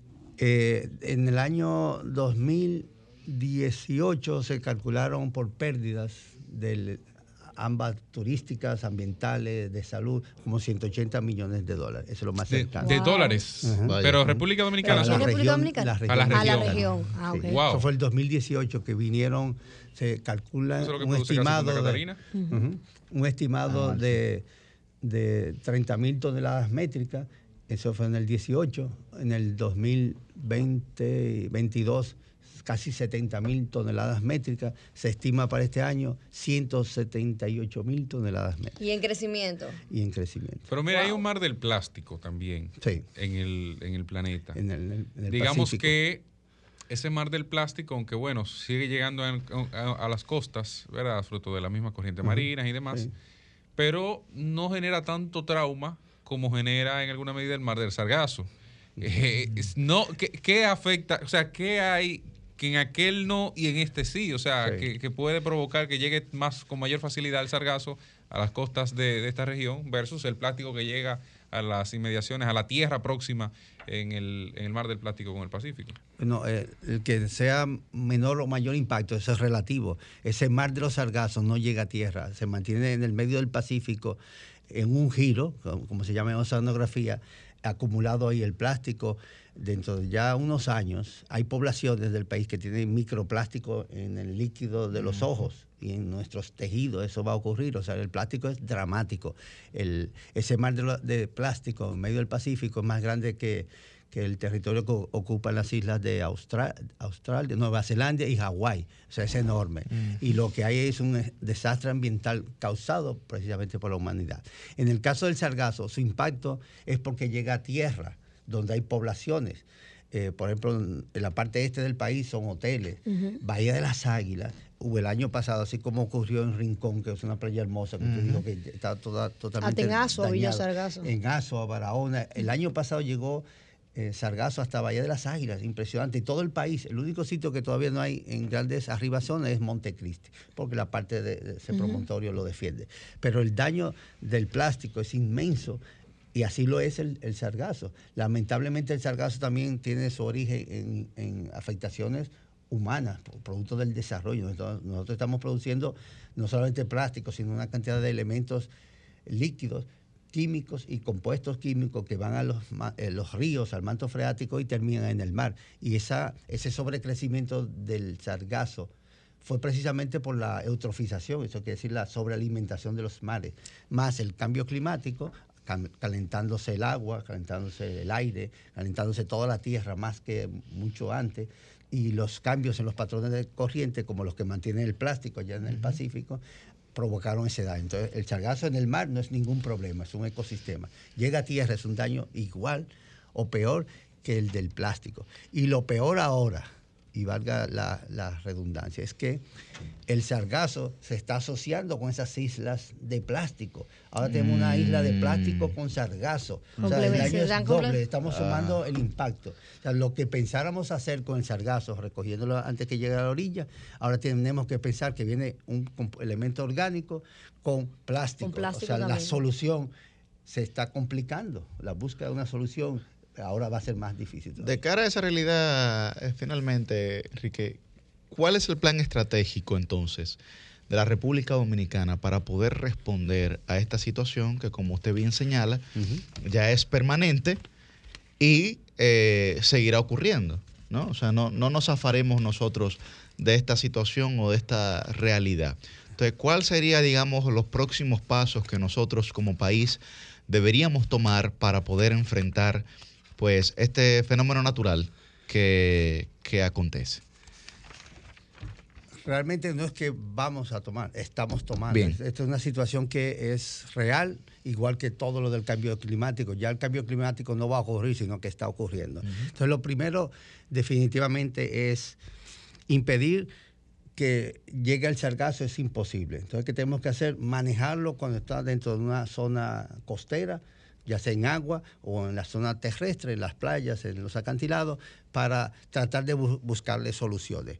Por supuesto, eh, esas soluciones implican eh, aprovechamiento racional y que sea viable. En muchas medidas eh, ya se sabe que hay proyectos o eh, iniciativas para usar el sargazo. Ya yo he mencionado, por ejemplo, el Sí. compost, usarlo como briqueta, o sea, son medidas que se tienen que tomar.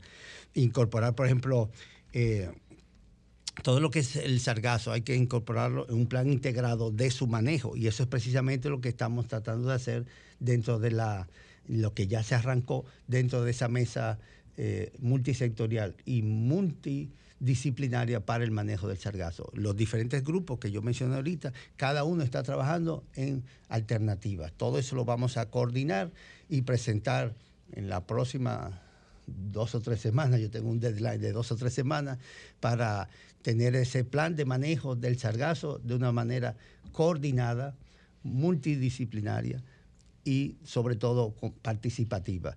Eh, no sé quién mencionó el, la- la- la- el Ministerio de la Juventud. Es importante para nosotros que participen jóvenes.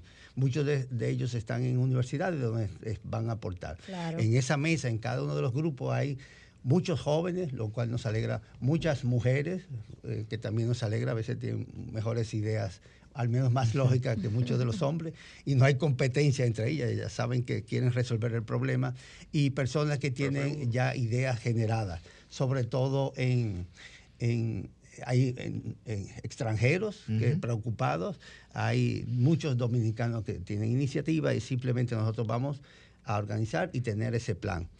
En, a- hace unos días me dijeron que ya habían ocurrido otras iniciativas en el Estado, en el gobierno, a través del ministerio o de otras instancias, y al final no se le había dado continuidad. Pero en este caso yo creo que el ministerio está empoderado de esa situación y estamos buscando una solución. Y al final no va a ser un ente, no va a ser una institución, sino todos nosotros. Solución integral. Muy bien. Hace un par de días conocí yo un joven, estaba haciendo una fotocopia de documentos y un joven se interesó, me preguntó, incluso me enseñó fotos y yo le dije que sí, que es un problema. Y él me dijo, ah, yo quiero participar. Y yo lo inscribí inmediatamente. Tengo un código QR que se inscribe el que quiera participar y eh, me interesó mucho porque él es de, de una asociación de surfers. Oh. y esas son la gente que está en la playa. Claro, son Nosotros nos tenemos que afectados estar metiendo, exacto. Nos tenemos que estar metiendo a surfear. Yo dije, bueno, tú eres parte de mi sistema de alerta temprana. Yo sé que los surfis, porque yo surfeaba antes, eh, se van al mar a las 5 de la mañana para Sí, la mejor de es. Tú me avisas a las 5 o 7 de la mañana cuando tú salgas del agua y el equipo que se está armando para el monitoreo y para darle seguimiento y qué hacer es... es- Ya es- está. ¿Y dónde- dónde usted surfeaba, Enrique? En Guivia. Ah. en Guivia, en Los Patos. en- yo llegué a ir a Sosúa cuando era muchacho. Sí. Ya ni siquiera me puedo parar en la tabla.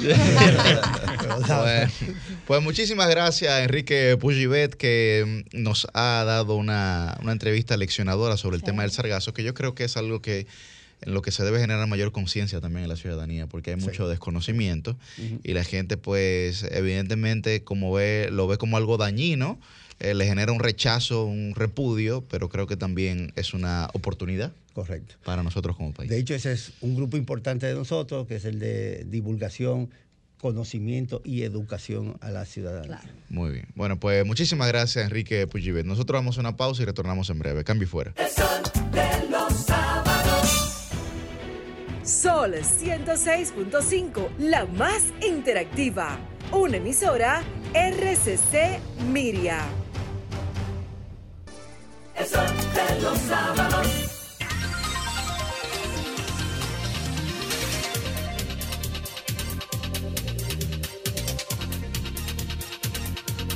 Bien, pues a las 9 y 42 de la mañana tenemos nuestra segunda entrevista del día de hoy. Con nosotros está el buen amigo Ronald Santana, que es director de formación continua de la Universidad del Caribe, Unicaribe, y va a hablar con nosotros el día de hoy sobre programas y diplomados eh, que se estarán impartiendo en este, digamos, en este relanzamiento de la universidad también, que veo que ha aumentado, digamos, su visibilidad, pero también ha aumentado los programas. Un saludo a, a Soraima Cuello también, a quien le tenemos mucho afecto y admiración.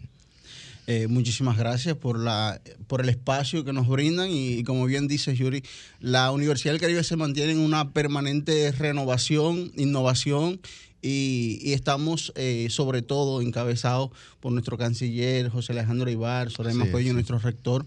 Tenemos un nuevo rector en la Universidad del Caribe, el señor eh, Mínguez, el doctor Mínguez, quien viene desde España a ser la cabeza eh, de nuestra universidad.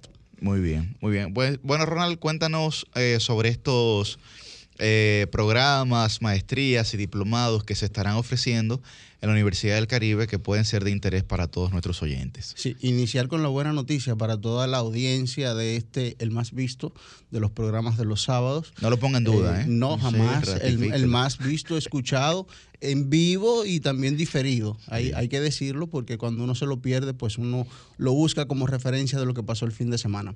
Eh, decir y dar la buena noticia de que tenemos becas disponibles a través del MESIT, Oh, pero que estas becas pues vencen el lunes. Entonces, Entonces, aprovechar esta plataforma para que todo el público pues pueda entrar. O sea, la al- aplicación a ellas. la aplicación La a ella aplicación, cierra el próximo lunes, así que iniciar con esto, que lo vamos a reiterar en un momentito, eh, y toda la audiencia puede acceder a estas becas a través de la plataforma del MESID, pero también entrando a la página de Unicaribe. eh, online y pueden acceder a las becas que tenemos. Nosotros tenemos un programa eh, que va dirigido, pues, creo que al público, sobre todo de la comunicación, eh, que hemos tenido tantas situaciones comunicacionales a veces. Eh, y es un programa con una triple titulación que es comunicación política y marketing digital.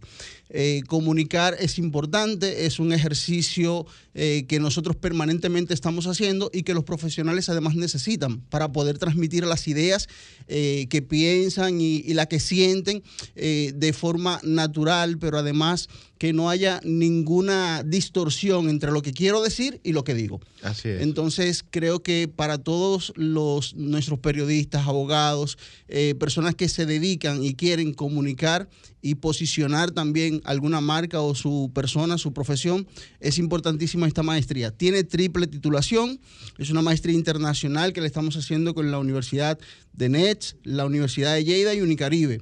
Entonces, luego, eh, aprovechando que estamos en el mes de la mujer, y los datos que el sábado pasado, para lo que seguimos este espacio, pues nuestro coordinador Yuri eh, hablaba de, de cómo están esas brechas en términos de género y luego apoyado en los datos que daba el señor Pepe aquí en el programa, pues también tenemos un diplomado dirigido solo a las mujeres. Tenemos dos, de hecho.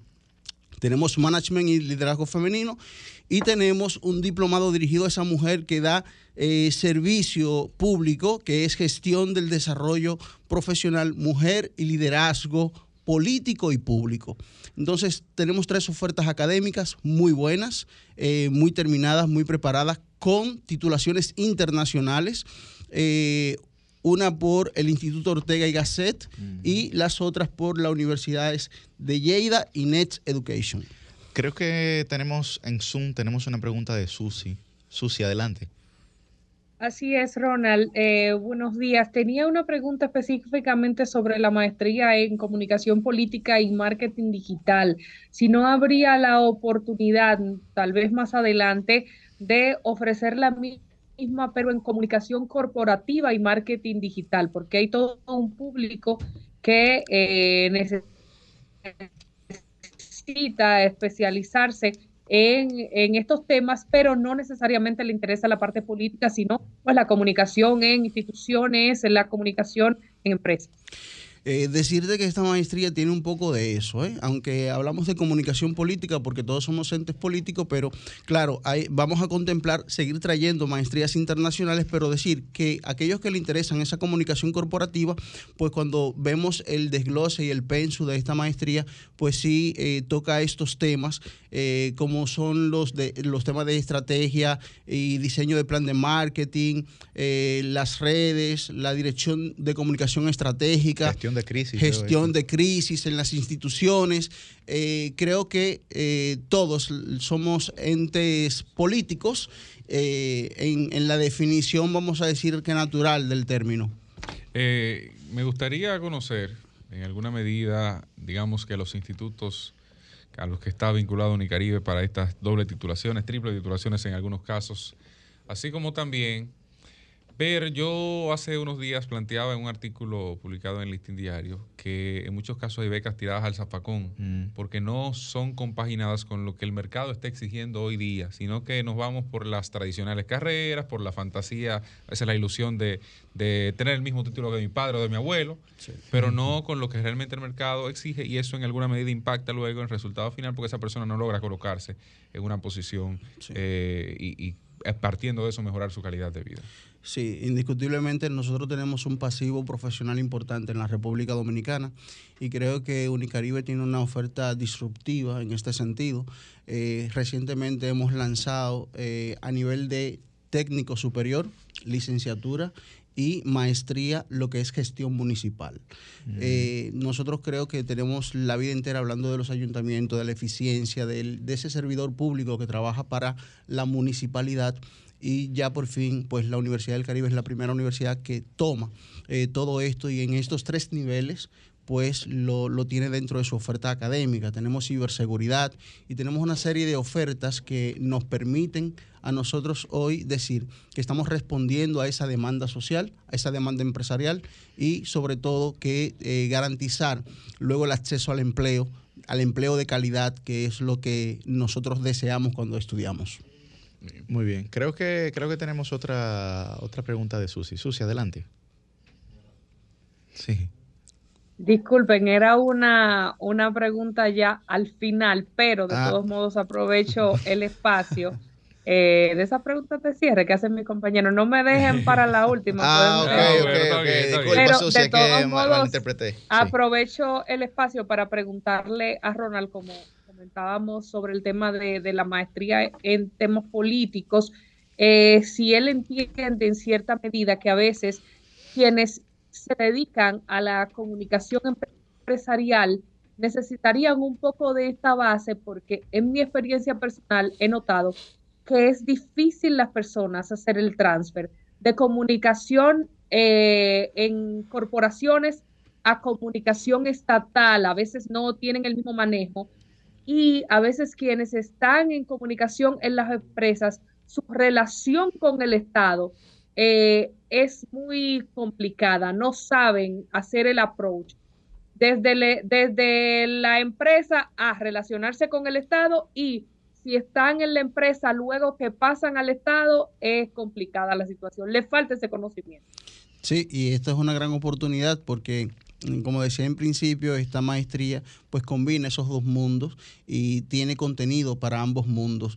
Eh, nosotros somos testigos, ¿verdad? En, en ciertos momentos cuando ocurre eso, que pasamos de lo privado a lo público, pues, y en materia de comunicación entonces eh, tenemos ciertos eh, deslices, por decirlo de una forma, eh, porque como bien apunta Susi, es, hay una diferencia eh, abismal a veces entre lo que necesitamos comunicar en términos de, de esa corporación y lo que necesitamos comunicar en cuanto al Estado, en cuanto al servicio público, en cuanto a una comunicación más transparente, diáfana, directa, a lo que son los consumidores de servicio natural, que son quienes pagan los impuestos del Estado. Y esta maestría pues combina esos dos mundos y es una gran oportunidad para, para todos los interesados. Así que les animo a entrar a Unicaribe, eh, a la página de Unicaribe, a aplicar a la maestría. Hay becas disponibles a través del MESIT.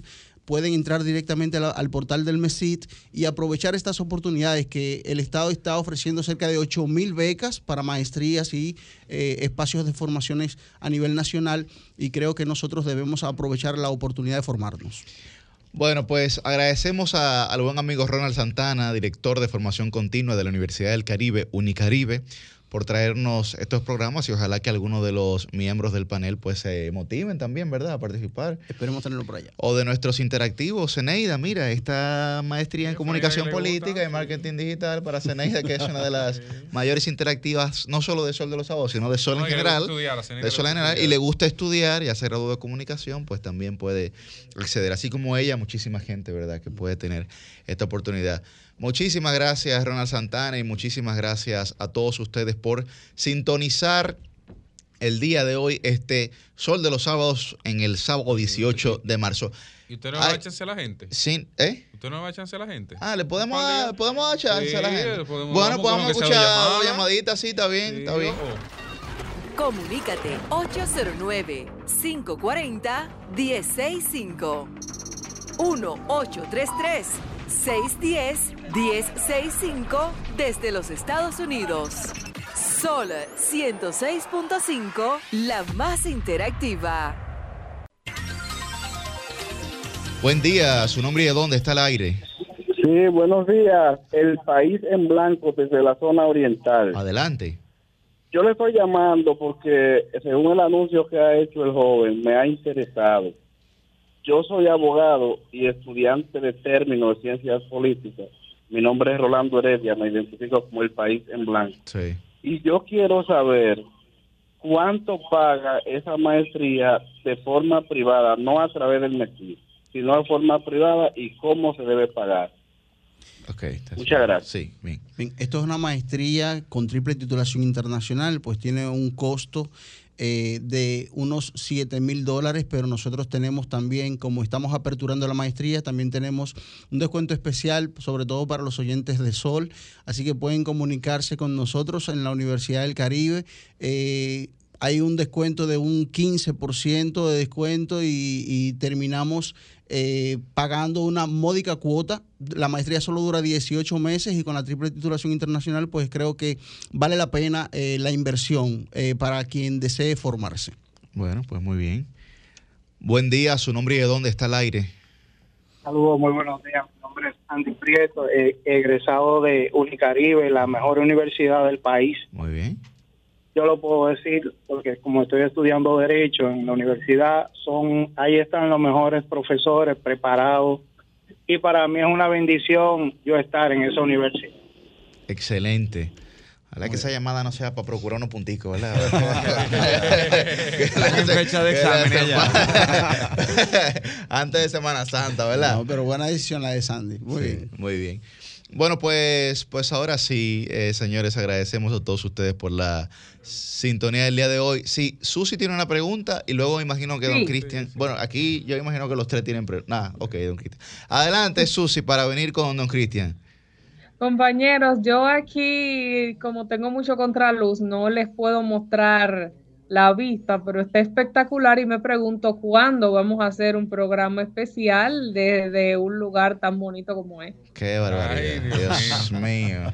Pero yo, la mía es un poco más amplia. Vamos a ver. Y va directo al estómago Sí. de los dominicanos. A ver.